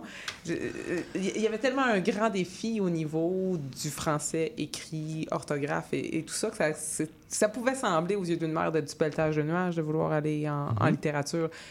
Mais malgré ça, mes textes ont toujours été appréciés. Euh, primaire, secondaire, puis même euh, il y a des cours obligatoires de français au cégep. Mes textes ont toujours, toujours été appréciés. Le, propos, la structure, ça, ça fonctionnait. Fait que, euh, je- non, je suis consciente d'avoir ce talent-là, d'avoir ce don-là de, de l'écriture. Mais le, travail est tellement colossal. Heureusement qu'il y a eu Hélène dans ma vie, justement, de passer par-dessus tous les handicaps que j'ai. Puis aussi euh, de, de- de prendre des décisions. Je pense que c'est ça qui est, qui est le plus difficile, peut-être, quand on écrit. Prendre des décisions. Qu'est-ce qui fait que ça, c'est. Est-ce que c'est ton premier? Oui. Qu'est-ce qui fait que ce projet-là a fonctionné? A fonctionné? Parce que je l'ai commencé par la fin. Ah! wow! Oui, parce que j'écrivais depuis longtemps, c'est d'écrire des, un peu, compter ma vie, parce que je la trouve spéciale, ma vie. Mais à chaque fois, vu que je continuais à vivre, euh, ben, le, le récit comme tel n'était pas capable de me suivre. Donc, celui-là, je l'ai commencé par la fin. J'ai commencé par le 4 août 2019, je pense. Mhm. Puis après ça, ben, tout le livre devait nous amener là. Et là, ça m'a donné une direction. Oui, ben, je comprends. J'ai fait ça aussi. euh, j'ai, en fait, j'ai écrit la fin, au, au- peut-être au, au milieu de, de- de mon livre, mais j'ai écrit la fin, puis je l'ai pu- publié dans une revue au milieu. Puis j'étais comme, OK, c'est là que je dois me rendre. Puis c'est moi aussi, c'est comme ça que j'ai Ouais. Terminé le projet. Parce que sinon, là, prendre- il, y a même, il y a même un film là-dessus sur un auteur qui fume du pot, euh, puis il n'arrive pas à prendre de décision, Oui. justement. Tu connais? Oui. Oui. puis moi, j'ai pas fumé du pot tout le long de l'écriture, mais il y a une partie où Ah. j'en fumais. C'est tellement plus difficile de prendre des décisions, puis de savoir où s'arrêter, euh, pas avoir un cerveau multidirectionnel là, quand, quand on choisit de consommer du cannabis. là. Fait, en, en tout cas, de commencer par la fin, ça m'a permis de prendre des décisions. Léa d'écrire Doucet. Léa Doucet, la poésie, Oui. c'est autre chose. En même temps, souvent les gens, puis on en a déjà parlé à l'émission de, de cette nation-là, souvent les gens vont regarder un recueil de poésie puis ils vont pas y voir de lien directement. Alors que là, dans les romans, on- bon, je commence par la fin, euh, le milieu, le début, tout ça, il y a une continuité. Mais il y a une continuité également à l'intérieur d'un recueil de poésie qui est peut-être un peu plus subtile, je dirais. Et la continuité dans une des continuités qu'il y a dans Ciel de tuiles, mais c'est justement, c'est la notion du corps qui s'affirme progressivement. Moi, j'ai senti justement cette affirmation-là du corps, la déception, l'acceptation, la tristesse du corps. Il y a inévitablement une écriture, quand vous avez écrit, vous avez décidé ou vous avez choisi de positionner certains poèmes avant d'autres. Euh, oui, parce que j'étais un peu silencieuse, là, je vous écoutais, il, com- il a commencé à mouiller à Moncton, je prenais presque des, des Ah notes bon, ça y est. de pouvoir euh, écrire un, un roman un jour, là. Mais oui, il y a, il y a une continuité, puis il y a comme, tu sais, une- une histoire de deux corps qui se rencontrent, mais à toutes les fois, ça va pas être pareil nécessairement. Puis euh, il y a comme la section du début où c'est plus comme ça recommence, mais c'est pas exactement pareil, je dirais. Fait que Mhm. il y a comme un petit cycle, mais aussi comme un, un avancement de lorsque ils vont se revoir à nouveau, ça va être euh, un peu différent. Mais euh, ouais, puis aussi euh, Oui. c'est juste la façon de, que deux personnes vont comme évoluer ensemble avec le temps là. Je sais pas. Je pense que je pense en termes de comme poèmes qui sont pas encore écrits tout de suite. C'est intéressant cet aspect-là aussi, Cato Fortin, du, euh, du corps qui exulte, on va parler comme Brel, euh, du corps qui s'affirme, qui des corps qui se touchent, mais le corps qui attend également, qui espère l'autre, ça c'est un autre aspect qui est intéressant aussi. On pense toujours quand on parle de corps, de corporalité, que c'est des corps qui se frottent, qui se touchent, c'est le sexe. Mhm. C'est- Et non, je parle même pas de sexualité, mais on parle de sexe, tout ça. Mais, mais, cette notion-là, du parce que je pense à la chaîne de Pavlov, de voir le corps, de le désirer, de le- de l'imaginer, c'est déjà une partie corporelle. Oui, oui, puis il y, a- aussi juste euh, se, permettre de regarder les autres corps, se permettre de, de- d'explorer le, le corps. Mais euh, c'est comme une vaste, euh, une, une vaste question. Euh, c'est aussi, bon, les, quel- quels corps sont, sont mis en scène? Est-ce qu'on peut mettre no- notre corps en scène? Est-ce que notre corps peut nous permettre aussi de, de vivre? Là? Parce que, bon, finalement, euh, la chaîne de Bavlov, euh, c'est, une cam girl. Fait que Oui. elle, elle, en- elle en fait un métier, mais c'est aussi montrer que les gens qui font ce métier-là ont tellement de, de compétences connexes, là, qui, qui demandent des, des compétences en comptabilité, en gestion. Ouais. C'est une mini-entreprise, hein? Oui, tout à fait, Ouais. tout à fait. C'est, Ouais. une entreprise.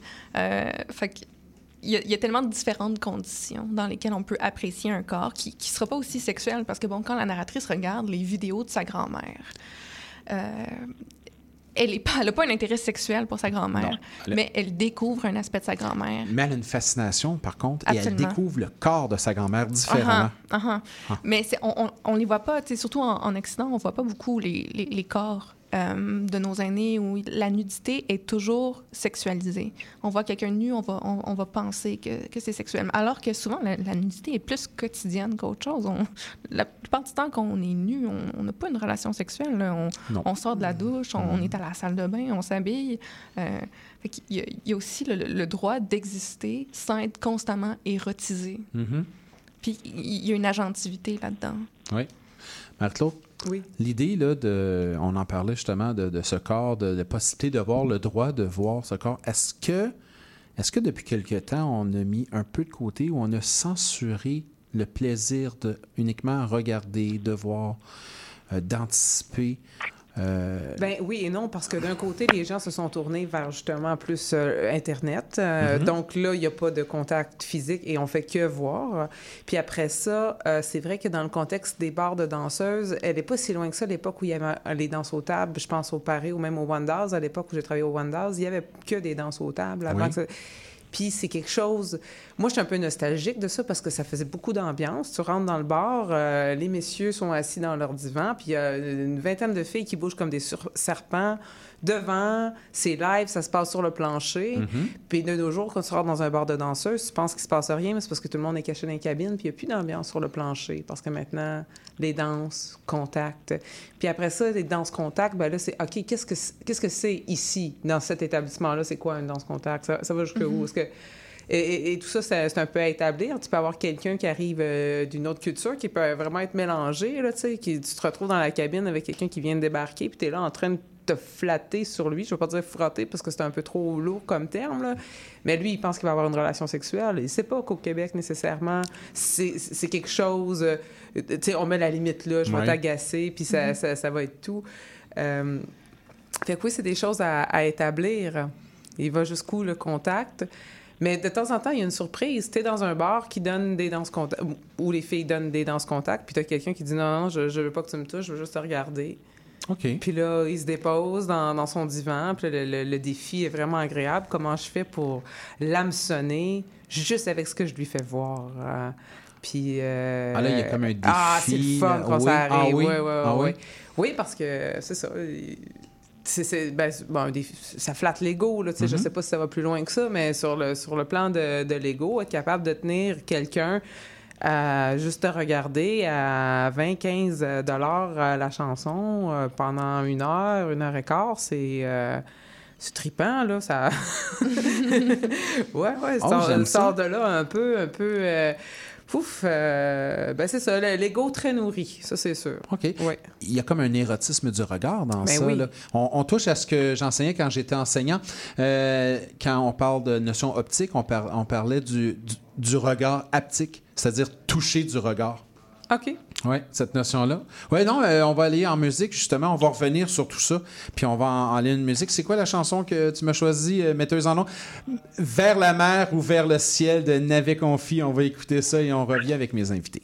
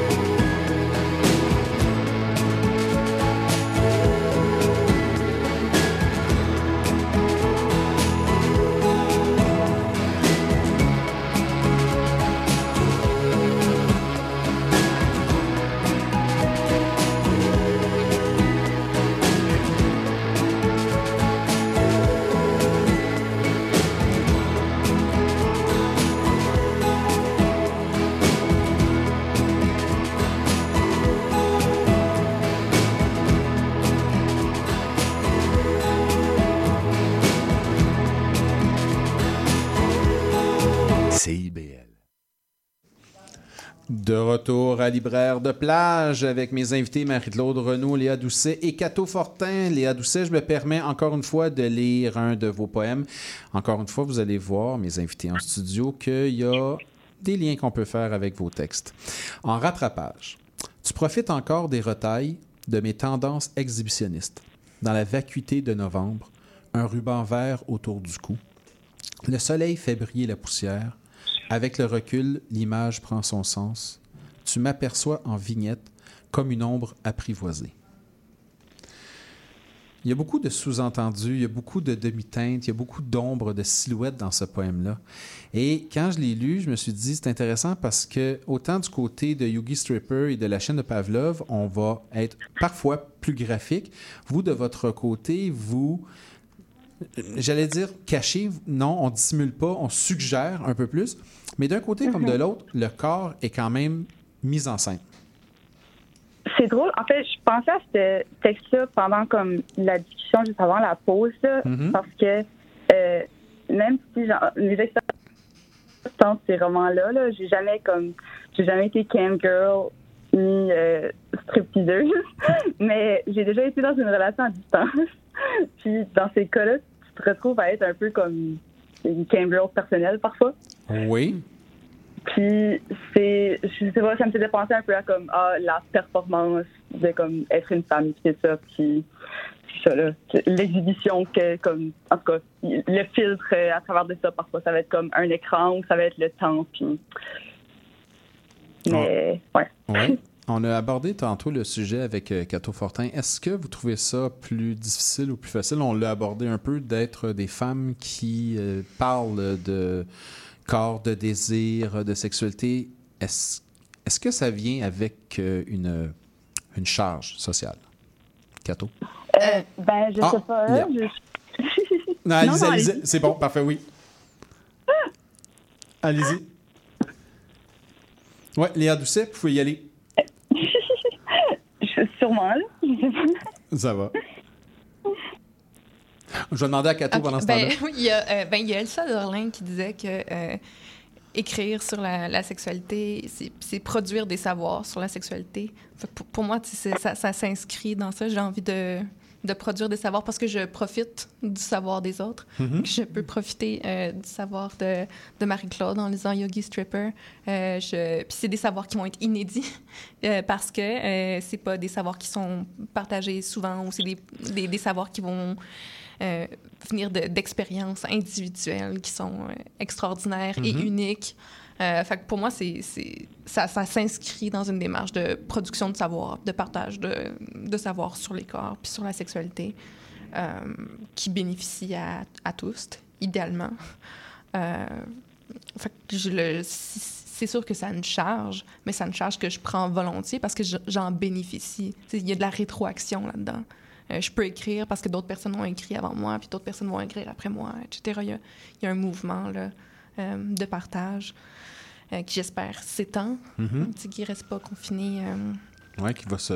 aux, aux femmes, mais tu sais, Oui. qui, qui bénéficie à la santé de, Ouais, de tous. je suis Ouais, Léa Doucet? C'est c'est bien dit. Je suis comme un peu juste contente de pouvoir m'inscrire un peu dans justement une lignée. là. Je sais que je ne vais pas être la seule femme à parler un peu de comme d'expérience intime dans ses écritures, puis tu vas avoir quelque chose de de comme je sais pas là de, de- un dévoilement avec ça ou genre ça ouvre des portes à comme des je sais pas je sais pas certains obstacles mais à la fin de la journée euh, mes lectures que j'aime le plus, c'est des trucs très intimes, très personnels aussi. Fait ça me dérange pas de, de m'embarquer là-dedans. là.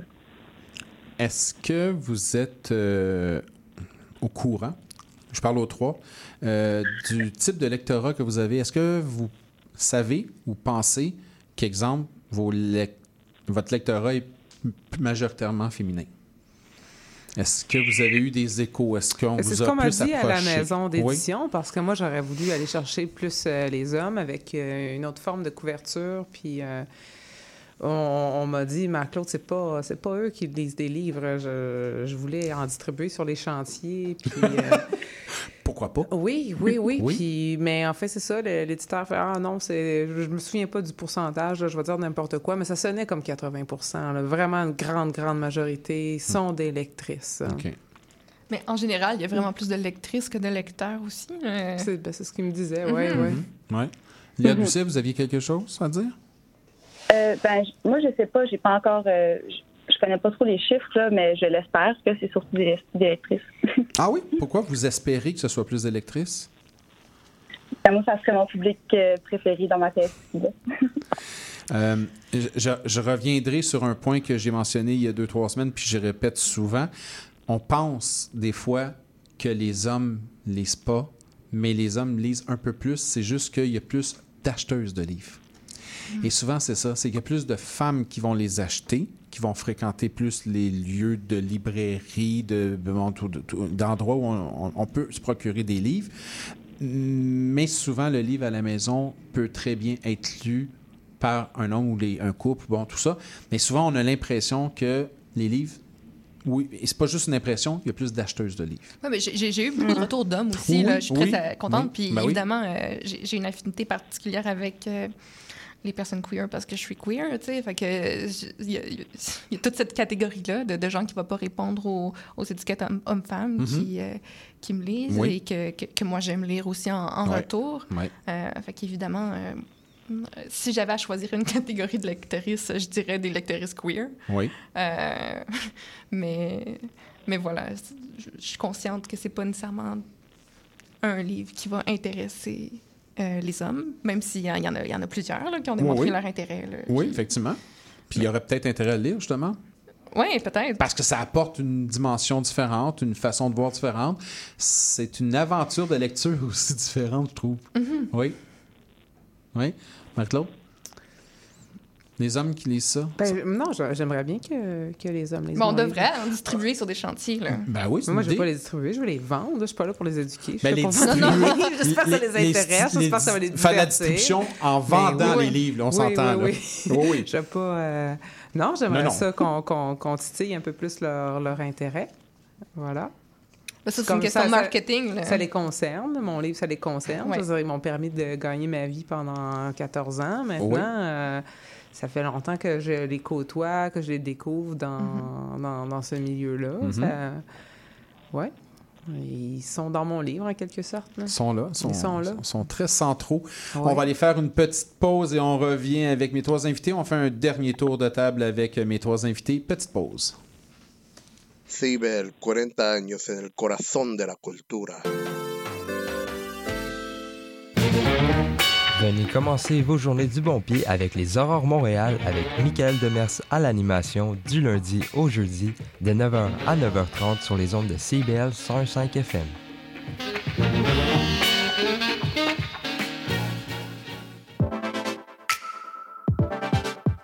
Bonjour, ici Boris Chassagne.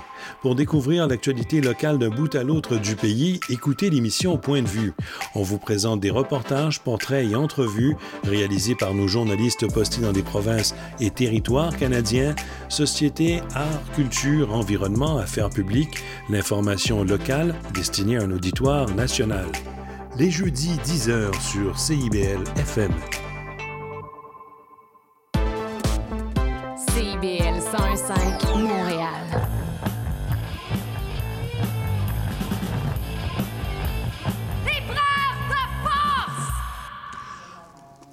De retour à Libraire de plage euh, pour euh, cette, euh, deux- ce 239e, euh, oui, émission 239. On est toujours avec Marie-Claude Renaud, Cato Fortin et Léa Doucet. On parle de multiples expressions du corps, le corps et ses multiples expressions. On a abordé plein de sujets. Cato, est-ce que ça donne le goût pour un prochain roman de continuer dans cette veine-là, d'explorer encore Ah oui, je pense que j'ai pas, euh, j'ai pas exploré la moitié des choses que je dois explorer. Oui. Puis je pense que même j'ai essayé de pas avoir de retenue, mais je pense que je peux pousser plus à certains moments. Euh, Oui? oui, je pense que oui. Pourquoi je pense pas? que oui. Euh, fait que c'est, sûr qu'il y a, il y a quelque chose d'autre là, qui, euh, qui se prépare. Puis je poursuis en- encore. Là. Je, je suis une étudiante jusqu'à la fin de mes jours. Fait que je, j'écris en parallèle toujours. Mhm. là, des trucs un peu plus théoriques. Puis les deux se, se complémentent. là. Ça pourrait faire un, un beau, euh, une belle, euh, une belle aventure, un se- second roman ou euh, du côté de Marie-Claude Renaud. Ben, c'est ça que j'ai envie d'écrire encore. Oui. Excuse-moi, pas ta question. Non, mais, mais non, la réponse est là, Oui, mais oui, il y avait un petit twist dans ma question, c'est que quand on est dans l'autofiction, est-ce qu'on a l'impression d'avoir tout donné dans le premier, d'avoir tout dit, puis qu'il y a une certaine crainte ou ambiguïté dans le fait de mais qu'est-ce que je vais raconter? Parce que j'ai tellement tout dit dans le premier. Est-ce que je vais bifurquer vers le roman? Est-ce que je vais tomber dans la fiction? Est-ce que je vais continuer de parler de moi? Ben, tem- temporairement, je pourrais bifurquer vers le roman parce que c'est des choses que j'ai écrit beaucoup de la fiction avant de, de Mhm. tomber là-dedans, mais tu sais, ça va me prendre seulement quelques années pour revivre quelque chose d'aussi le fun que tout ce que j'ai vécu dans Yugi Stripper. Je, je- je suis quelqu'un de fondamentalement instable, puis ma vie est très divertissante. Voilà, elle peut être lourde pour moi, mais pour ça, ça fait des bons romans, ma vie, je trouve. avec une belle naïveté Ouais. Ben oui. euh, mais mais c'est ça, tu sais, déjà. euh, Non, non, je pense que je vais continuer à m'auto-créer du matériel pour pouvoir écrire de l'autofiction parce que c'est pas, pas ennuyant, mon existence. Il y a, il y a tellement cette idée toujours d'aller d'aller plus loin, d'évoluer, de trouver un peu de paix, de trouver un petit peu de calme, puis tous les chemins que je peux emprunter pour aller là, c'est tout le temps. euh, oh, Est-ce que tu penses que le fait d'écrire l'autofiction maintenant, ça peut avoir une influence sur ta vie, sur comment, sur comment tu, tu la gères, comment tu as envie de la vivre? Non, je crois pas. Non. Non, non, je vais pas m'efforcer de vivre quelque chose d'encore plus marginal juste pour euh, Non, non. avoir de quoi écrire. Euh, non, non, pas du tout. Mais euh, quand même, c'est là. Je, je, je suis habitée par quelque chose. Euh, J'ai des réflexions qui mènent ailleurs que la majorité des gens, euh, pour le meilleur et pour le pire.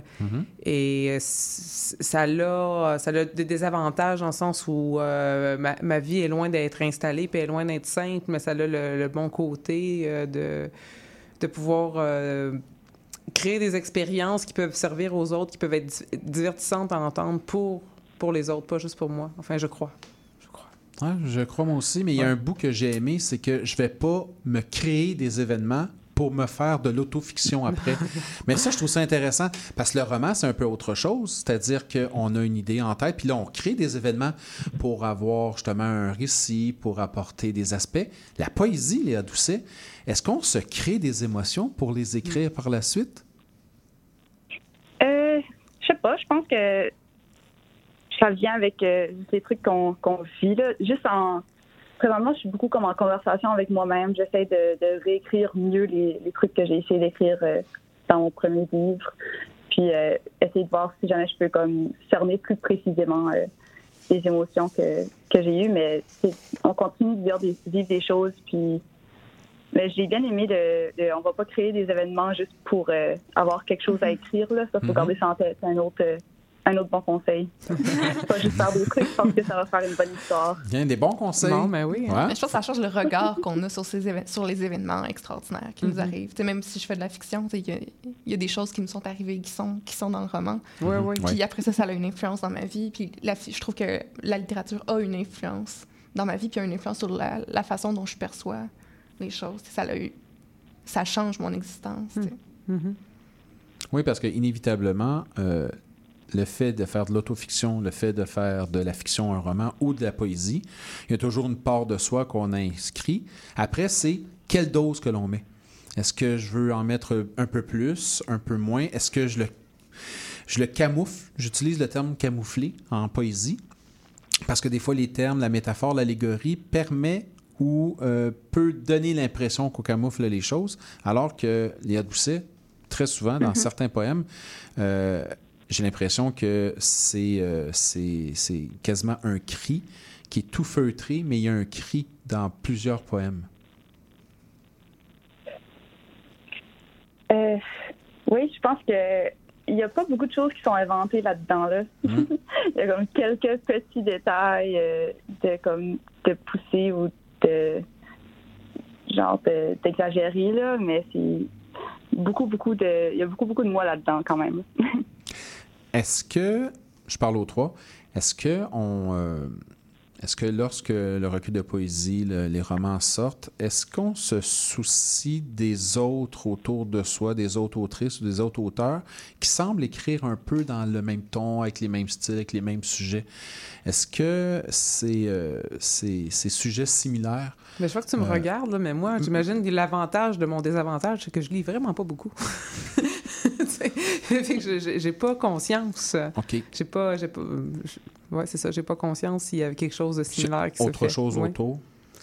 Cato? Ouais, ben, tu sais, j'ai j'ai juste, pas juste pas envie de copier personne sans m'en rendre compte. Là, ça, c'est comme juste le- le- l'espèce de, de stress. Là. T'es comme, ah, je, je veux, je, veux, je veux faire quelque chose euh, qui se tienne.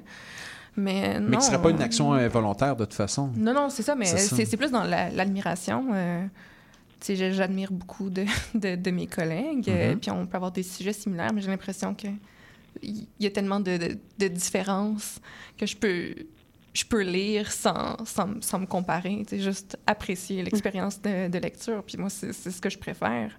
Puis euh, si quelqu'un écrit quelque chose euh, mieux que moi, je vais être bien contente euh, d'avoir accès à, à ce texte-là, euh, parce qu'il y a des choses que je pourrais jamais écrire. Mhm. Je suis vraiment contente de les avoir à ma disposition si je peux tomber dessus, tu sais. Mhm. Fait que non, je pense pas. Il n'y a pas de comparaison. D'autant plus qu'écrire sur un sujet peut, comment je pourrais dire, débarrer, euh, ouvrir, euh, décadenasser euh, certains auteurs, certaines autrices, certains lecteurs, certaines lectrices qui seraient un petit peu froids à certaines lectures, mais comme on aborde un peu plus librement, de plus en plus, de plus en plus de textes sur certains sujets, ça va ouvrir les esprits également. Donc, on n'est pas dans la comparaison, là, mais on est beaucoup plus dans l'alimentation, c'est-à-dire un texte va alimenter Mhm. l'autre Oui. et l'autre autrice ou l'autre auteur va rajouter un autre aspect différent, va twister ça différemment, point de vue différemment, façon d'écrire différente. Ben, c'est sûr que plus, plus qu'il y a de gens qui écrivent sur des questions qui peuvent être euh, plus sensibles ou qui peuvent sembler là, grosses, là, Mm. euh, plus c'est facile d'écrire parce que tu peux pas. C'est difficile d'être une pionnière. Mais quand tu as une horde d'odoristes avec toi, Oui. ben il y a quelque chose de, de libérateur. Il n'y a, pas- il y a pas de fardeau à porter. C'est quelque chose que, que tu partages. Euh, fait qu'il y a- il y a quelque chose de super libérateur à pouvoir lire des livres qui, qui ressemblent ou qui sont connexes, puis à faire, OK, moi, ce livre-là existe, mais moi aussi, je peux exister, puis on, on existe parce que euh, parce qu'on est une communauté, Oui. parce que on, on a des idées semblables. c'est- super important. C'est pas parce qu'on a des idées semblables et qu'on est une communauté que nécessairement on est tous identiques. Non, c'est ça. Il y a de l'hétérogénéité là-dedans. Puis on peut être une communauté, puis vivre dans la contradiction, puis être en désaccord. Ouais. Puis parce que c'est jamais une communauté, c'est toujours un ensemble de communautés. Ouais, Chaque personne appartient à plusieurs communautés. avoir certaines distinctions, Mhm. façon de faire. Léa Doucet, au niveau de la poésie, c'est un peu la même chose. On sait qu'il y a beaucoup plus de poésie qui se publie maintenant. C'est riche, c'est varié. Euh, il y a une, une- une façon de prendre sa place. Est-ce que cette place-là se définit, euh, je dirais, un peu plus naturellement pour vous? Euh, ben, ça fait juste quelques mois que mon livre est sorti. Oui. là. Je suis encore pas certaine de ce côté-là. là. Mais quand je peux trouver euh, des livres qui parlent de sujets qui comme se ressemblent aux miens ou qui ont comme une sensibilité similaire, c'est pas quelque chose dont je vais comme me soucier autant que je veux vraiment comme les garder proches de mon cœur. Puis ça va devenir des références ou ça va devenir comme c'est mon étagère préférée dans ma bibliothèque. Là. Que c'est vraiment comme réconfortant de voir que qu'il y a, il y a cette place-là, justement, parce que, ben, comme vous disiez, là, si tu veux pas être euh, la personne qui fait quelque chose de super différent, parce que là, tu deviens comme, tu représentes plein d'affaires, c'est, plus simple de, trouver des gens qui, te ressemblent un peu ou qui, viennent te, rejoindre aussi, puis de trouver d'autres voix auxquelles tu peux faire écho aussi. Est-ce que dans vos écritures, est-ce qu'il y a une limite? Est-ce qu'il y a des choses que dans un autre roman, on n'écrirait pas? Est-ce qu'il y a une forme de censure personnelle, même s'il n'y a pas de filtre, Mhm. mais est-ce qu'il y aurait des, des, des zones qu'on garderait intimes dans l'écriture? Ah, Marie-Claude. Ben, peut- peut-être, oui. Ben, tout, tout petit, petit, petit, petit morceau. je pense peut-être ce qui pourrait nuire aux autres, surtout. Oui. Ça, c'est quelque chose que j'ai réalisé. En- après avoir publié mon livre, il y a quelqu'un qui me fait comme Ah, est-ce que c'était moi? Puis là, ça m'a frappé comme, comme si c'était la. Là, je réalisais que j'avais parlé du vrai monde. Mhm. J'ai beau changer leur nom pour la plupart, là. Mm. J'étais complètement inconsciente finalement que ces gens-là existaient puis qu'ils allaient peut-être pouvoir me lire jusqu'à ce que ça se passe. euh. Puis, euh, mais ça serait peut-être la, la, ouais, la seule chose. Euh, Oui, moi aussi. m'arrêter. Absolument. Moi, à- c'est mais, euh, la maternité. Je parlerai pas de, de maternité avant que mes enfants soient adultes. Je parlerai pas de mes enfants. Tout ce Ok. qui peut toucher à ça, OK. c'est pas, c'est pas, c'est pas, c'est pas de mes affaires. Pas encore. Un peu, un peu au même titre, là, mais le rapport est très, très boiteux, là, mais un peu au même titre là, d'un, d'un, d'une ar- d'un artiste, d'un, d'un acteur qui ne veut pas qu'on montre de photos de ses enfants pour protéger ça. Dans le sens qu'on veut pas. On... C'est parce que je peux pas avoir des décisions éc- et des, des- des discussions éclairées avec mes enfants là-dessus. C'est Puis ça. moi, ma vision de, ma mat- de, de la maternité, euh, c'est pas leur vision de la maternité. Puis ça, c'est des affaires qu'on- qu'on- dont on va pouvoir se parler quand ils vont être plus vieux. Mais euh, parler de mes enfants ou parler de parentalité, pour moi, c'est no way. En tout cas, pas, pas avant qu'ils soient plus vieux. Parce que je pense que ça Ouais. pourrait leur, leur nuire. Parfait. Elia Doucet, de votre côté? Hmm. Euh, ben, je pense que ma retenue, ça serait juste euh, de m'en retenir à mes propres expériences. Là, fait que j'écrirais pas des trucs euh, que j'ai pas vécu. Je me, je me trouve pas assez bonne euh, à inventer euh, Oui. pour que, que ça marche juste comme ça. Fait puis là, de l'autre côté, t'as comme le, le lecteur, là, fait qu'il a fait. Jusqu'à maintenant, je me suis rendu compte qu'il fallait que tu aies des conversations à propos des poèmes que tu as publiés quand ça parle de quelqu'un. Ah. Ah. Mais je m'en suis bien sortie jusqu'à maintenant. J'en doute pas du tout. Hey, merci beaucoup. C'était très agréable comme rencontre, euh, cette discussion-là. Léa Doucet, Ciel de tuiles euh, aux éditions Personnages. Marie-Claude Renaud, Yogi Stripper aux éditions euh, La Mèche, dans la collection Flamèche. Et La chaîne de Pavlov de Cato Fortin aux éditions XYZ. Merci beaucoup, Léa Doucet. Ça me fait plaisir. Merci beaucoup, Marie-Claude. plaisir. Merci beaucoup, Cato Fortin. Merci, Merci infiniment. Merci. Bon retour. Il fait beau. Vous allez pouvoir retourner un peu plus au sec. Nous, on va aller écouter, tiens, un petit clin d'œil à Léa Doucet. On va aller écouter euh, Lisa Leblanc, Craft Dinner, et on revient. Par la suite, vous allez entendre un extrait d'entrevue que j'avais fait avec Michaela Nicole quand elle est venue nous voir il y a quelques semaines. Et elle parle justement de corps dans son roman, euh, dans son nouveau roman. Et puis, euh, ben justement, elle parle entre autres de l'obsession, mais du workout, tout ça. On- tout est dans tout. On revient après.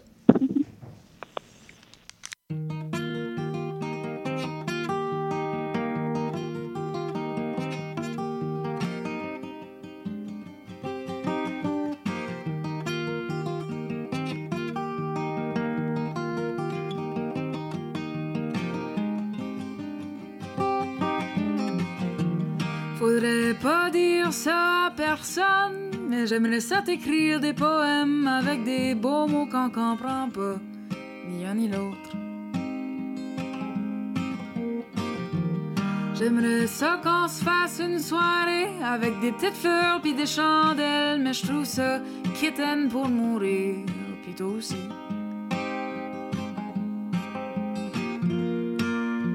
Au pire, on rira ensemble, on mangera du craft dinner. Tout ce qu'on a besoin. Au pire, on rira ensemble, on mangera du craft dinner. C'est tout ce qu'on a besoin.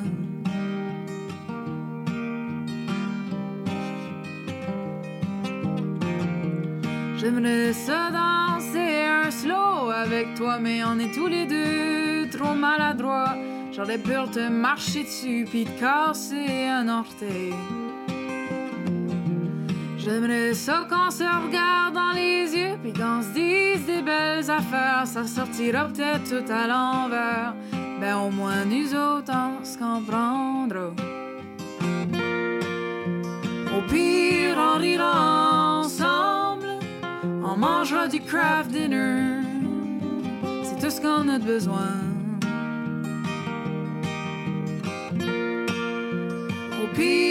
On rira ensemble. On mangera du craft dinner. C'est tout ce qu'on a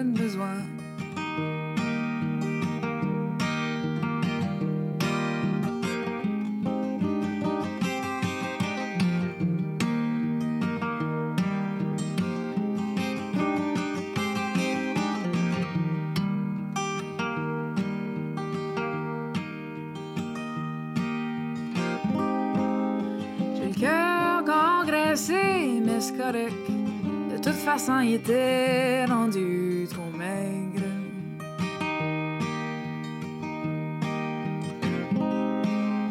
J'ai le cœur engraissé, mais c'est correct. De toute façon, il était rendu trop maigre.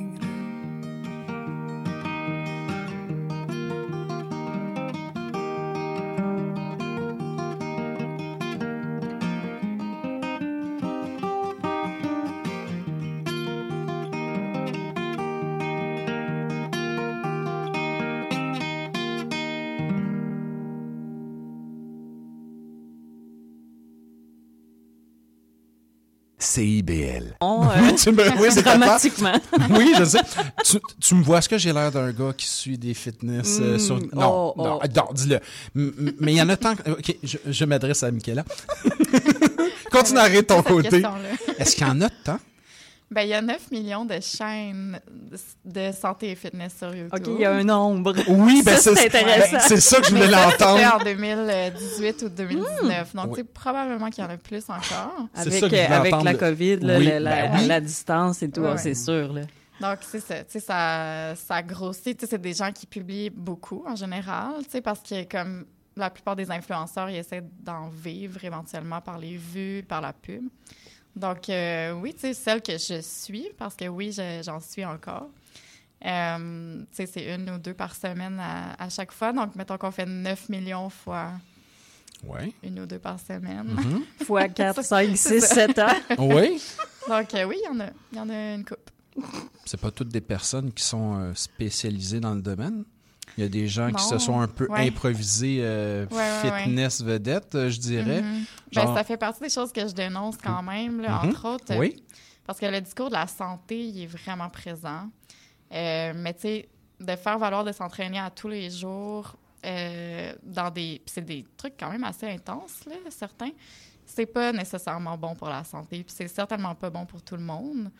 Euh, tu sais, consommer des images de filles euh, qui sont déjà pas mal plus jeunes que moi, en petites euh, de sport à tous les jours, tu sais, beaucoup blanches, euh, c'est tous des standards de beauté quand même assez formatés, là. Tu sais, ça, est-ce que c'est bon pour notre santé, de consommer ça à tous les jours? C'est comme il y a une espèce d'inconscience par rapport à ça quand même. Mhm.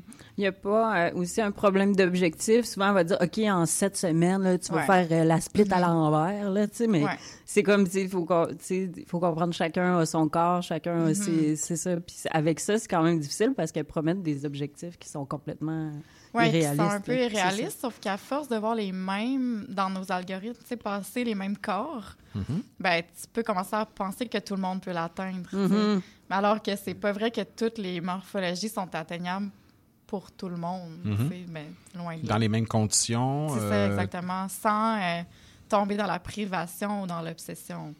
Ce qui devient un peu le sujet aussi. Ouais. Cette obsession de. Mhm. Et on l'a dit, là, on, a- Ouais. on était rendu à en faire sept fois par semaine. Mhm.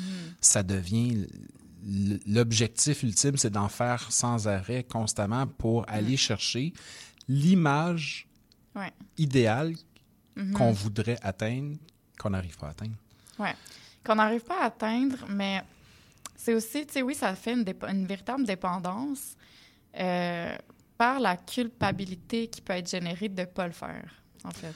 Oui. C'est là que ça devient un peu. euh, c'est dur de- d'en sortir. là. Pour moi, ça s'est fait un peu naturellement, par exemple, au fil où, du temps où j'allais mieux. Mais tu sais, il y a vraiment des gens euh, qui peuvent tomber là-dedans. Puis tu sais, il y en a au gym. Là, je veux dire, moi, je parle de YouTube, mais il y a des gens qui vont au gym à tous les jours aussi. Tu sais, c'est quand même... La dépendance à l'exercice, ça commence à être un petit peu plus euh, connu. Et c'est quand même un pas pire problème parce qu'il y a de l'épuisement, tu sais. Moi, j'étais libraire pendant ce temps-là. euh, tu sais, tu sais quoi? Je travaillais debout toute la journée. Ben, voyons, J'allais tra- je travaillais debout toute la journée. J'allais souvent même travailler à pied parfois. En Puis plus? je m'entraînais à tous les jours. Mais tu sais, ça, c'est comme... C'est pas bon pour la santé, nécessairement. Et on précisera, petit aparté, qu'un libraire a quand même une job physique. Oui, c'est très On n'est je pas sais. juste là. Non, parce non, tu sais, c'est quoi? Parce que t'es libraire. C'est ça qui me fait Je sais, mais je te regarde pas en disant ça, même si je te regarde. Non, mais souvent, les gens s'imaginent qu'on est là à regarder des livres, puis à lire des livres là, avec une pipe au bec et un chat qu'on On n'a flatte. pas le là. temps de lire des livres. On n'a pas le temps de lire et livres. Moi, je lis jamais les livres. Là. Ça fait longtemps. Ça fait 10 ans que j'ai pas lu un livre. J'oublie ça, moi, là. Non, mais c'est vrai, c'est physique. Hein? Quand même, Il y a quand même des boîtes, des livres à soulever, tout ça. Ouais. Quand tu as marché, quand tu as fait ton workout, Mhm. Fitness. D'ailleurs, euh, je me suis posé des questions sur toute la, euh, la sémantique, tous les termes. Ouais. On parle beaucoup de fitness, mais il y a de la mise en forme, c'est le titre. Mhm. Euh, il y a du workout. euh, il y a un paquet de mots, il y a un paquet de qui veulent Ouais. sensiblement dire la même chose ou Ouais. pas. Est-ce qu'il y a comme des écoles? Est-ce qu'il y a comme des groupes qui s'a- qui s'associent plus au fitness, plus au workout? Est-ce qu'il y a comme des, des opposants? Moi, je les mets dans la même catégorie de discipline. C'est-à-dire Mhm. que le fitness, c'est extrêmement large. tu sais. On peut mettre là-dedans le pilates, le... La musculation. La musculation, la zumba. je dis toutes des choses que je fais pas. Le crossfit. oui, le crossfit. Bon, Ouais, ça, ouais. oui. Un petit peu plus, c'est le bootcamp, euh, l'entraînement par intervalle. Ça, c'est vraiment large. tu sais. Puis c'est pour ça que c'est aussi attrayant, je pense, euh, pour les femmes, parce que on est, tout cas moi, je vais parler à mon nom, là, je vais faire des grandes généralités, fait que je vais comme juste ramener ça à Mhm. moi. Euh, tu sais, j'ai pas eu l'impression d'être euh, d'avoir eu l'espèce de littératie du sport, tu sais. J'ai été dans des équipes sportives, mais c'était pas nécessairement des expériences si positives que ça. Non. Donc, tu sais, le fitness, t'as pas besoin d'habileté. Comme tout le monde peut commencer à en faire. Puis euh, peut-être que si on avait plus, justement, l'expérience de sport, euh, d'équipe ou de groupe, ou tu sais que c'était... Là, ça commence à l'être aujourd'hui, là, mais on parle de, mettons, mon adolescence, là. Ben, tu sais, peut-être qu'on s'adonnerait moins à ce genre de pratiques-là, tu sais, euh, qui sont très axées sur, tu sais, le peaufinement de l'image, mais tu sais, précisément, là. Selon le fitness, tu peux choisir la partie du corps que tu travailles, Oui. tu sais, alors que c'est quand même un mythe euh, au niveau de la perte de poids. On peut pas choisir d'où on perd du poids. Un autre Non, chose hélas. euh, qui... oui. Une autre chose qui, qui circule dans ces, dans ces vidéos-là comme discours, Oui. mais oui, c'est très, c'est quand même assez large. J'utilise tous les termes. En fait, je les alterne Oui. pour euh, que ce soit euh, plus inclusif. Peut-être le le problème aussi, le, le piège dans ce fitness-là, c'est que ça se fait, comme on le disait, seul. Ouais. Tu sais, le, le- le sport d'équipe, bien en- enseigné, Mm. ben oui, il peut avoir la défaite, tout ça, mais tout le monde travaille en équipe. euh, Puis on mise pas tant la perte de peau, mais on Ouais. ben, l'activité physique. La victoire. La- oui, On vise la bien sûr. victoire. La victoire. mardis, Performance. on- Oui. On n'a pas gagné. Si on perd, ben, c'est pas plus grave. Ben, On c'est est ça. là pour la victoire. Ouais, ben, on est là pour la victoire. Si on perd, c'est correct, mais au moins, au moins on vise. Mais dans le fitness, c'est, c'est tordu, cette victoire-là. Oui, on... la victoire.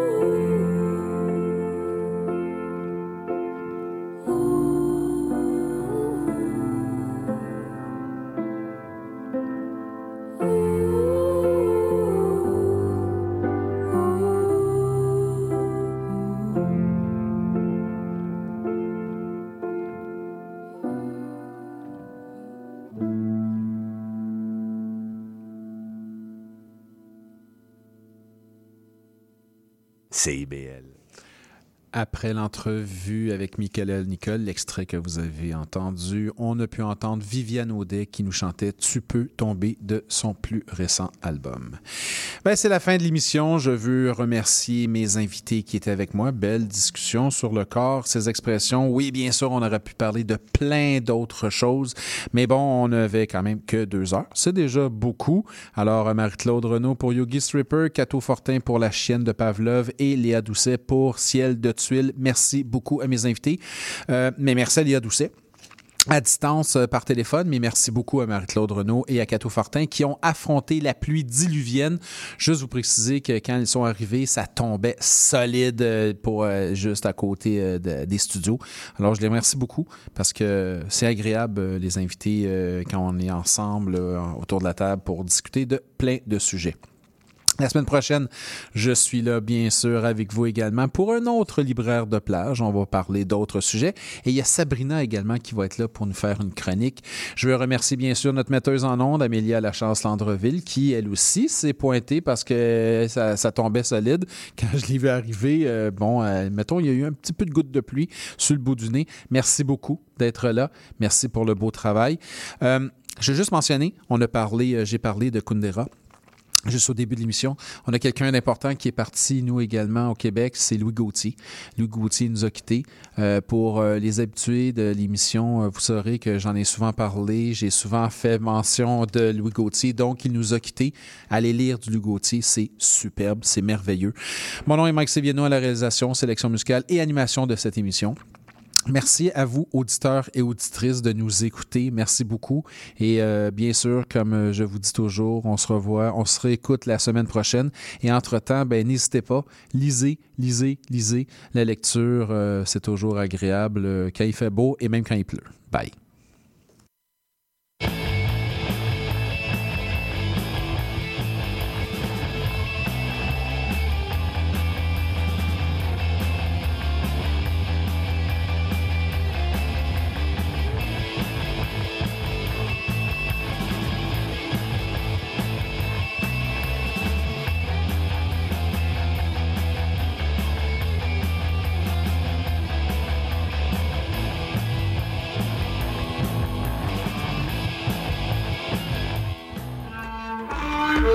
Tout savoir sur la musique, la chanson, la danse traditionnelle québécoise? Eh bien, excusez-la pour vous.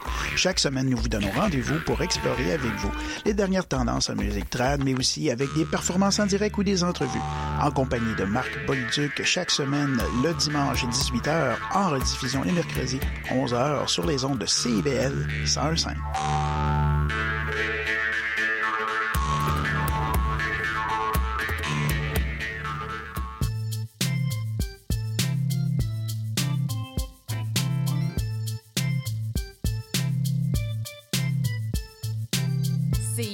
101.5 Montréal. Vivre Montréal, Montréal. Alors, ici c'est IBL. On entre en onde bientôt. Bientôt. Dans 5 minutes. CIBL 105 au cœur de Montréal. C'est ça, j'ai eu faim, j'ai eu fret, j'ai eu soif, puis je le chante. J'ai eu mal, j'ai eu des peines d'amour, t'en veux-tu, enveloppe, j'en ai encore?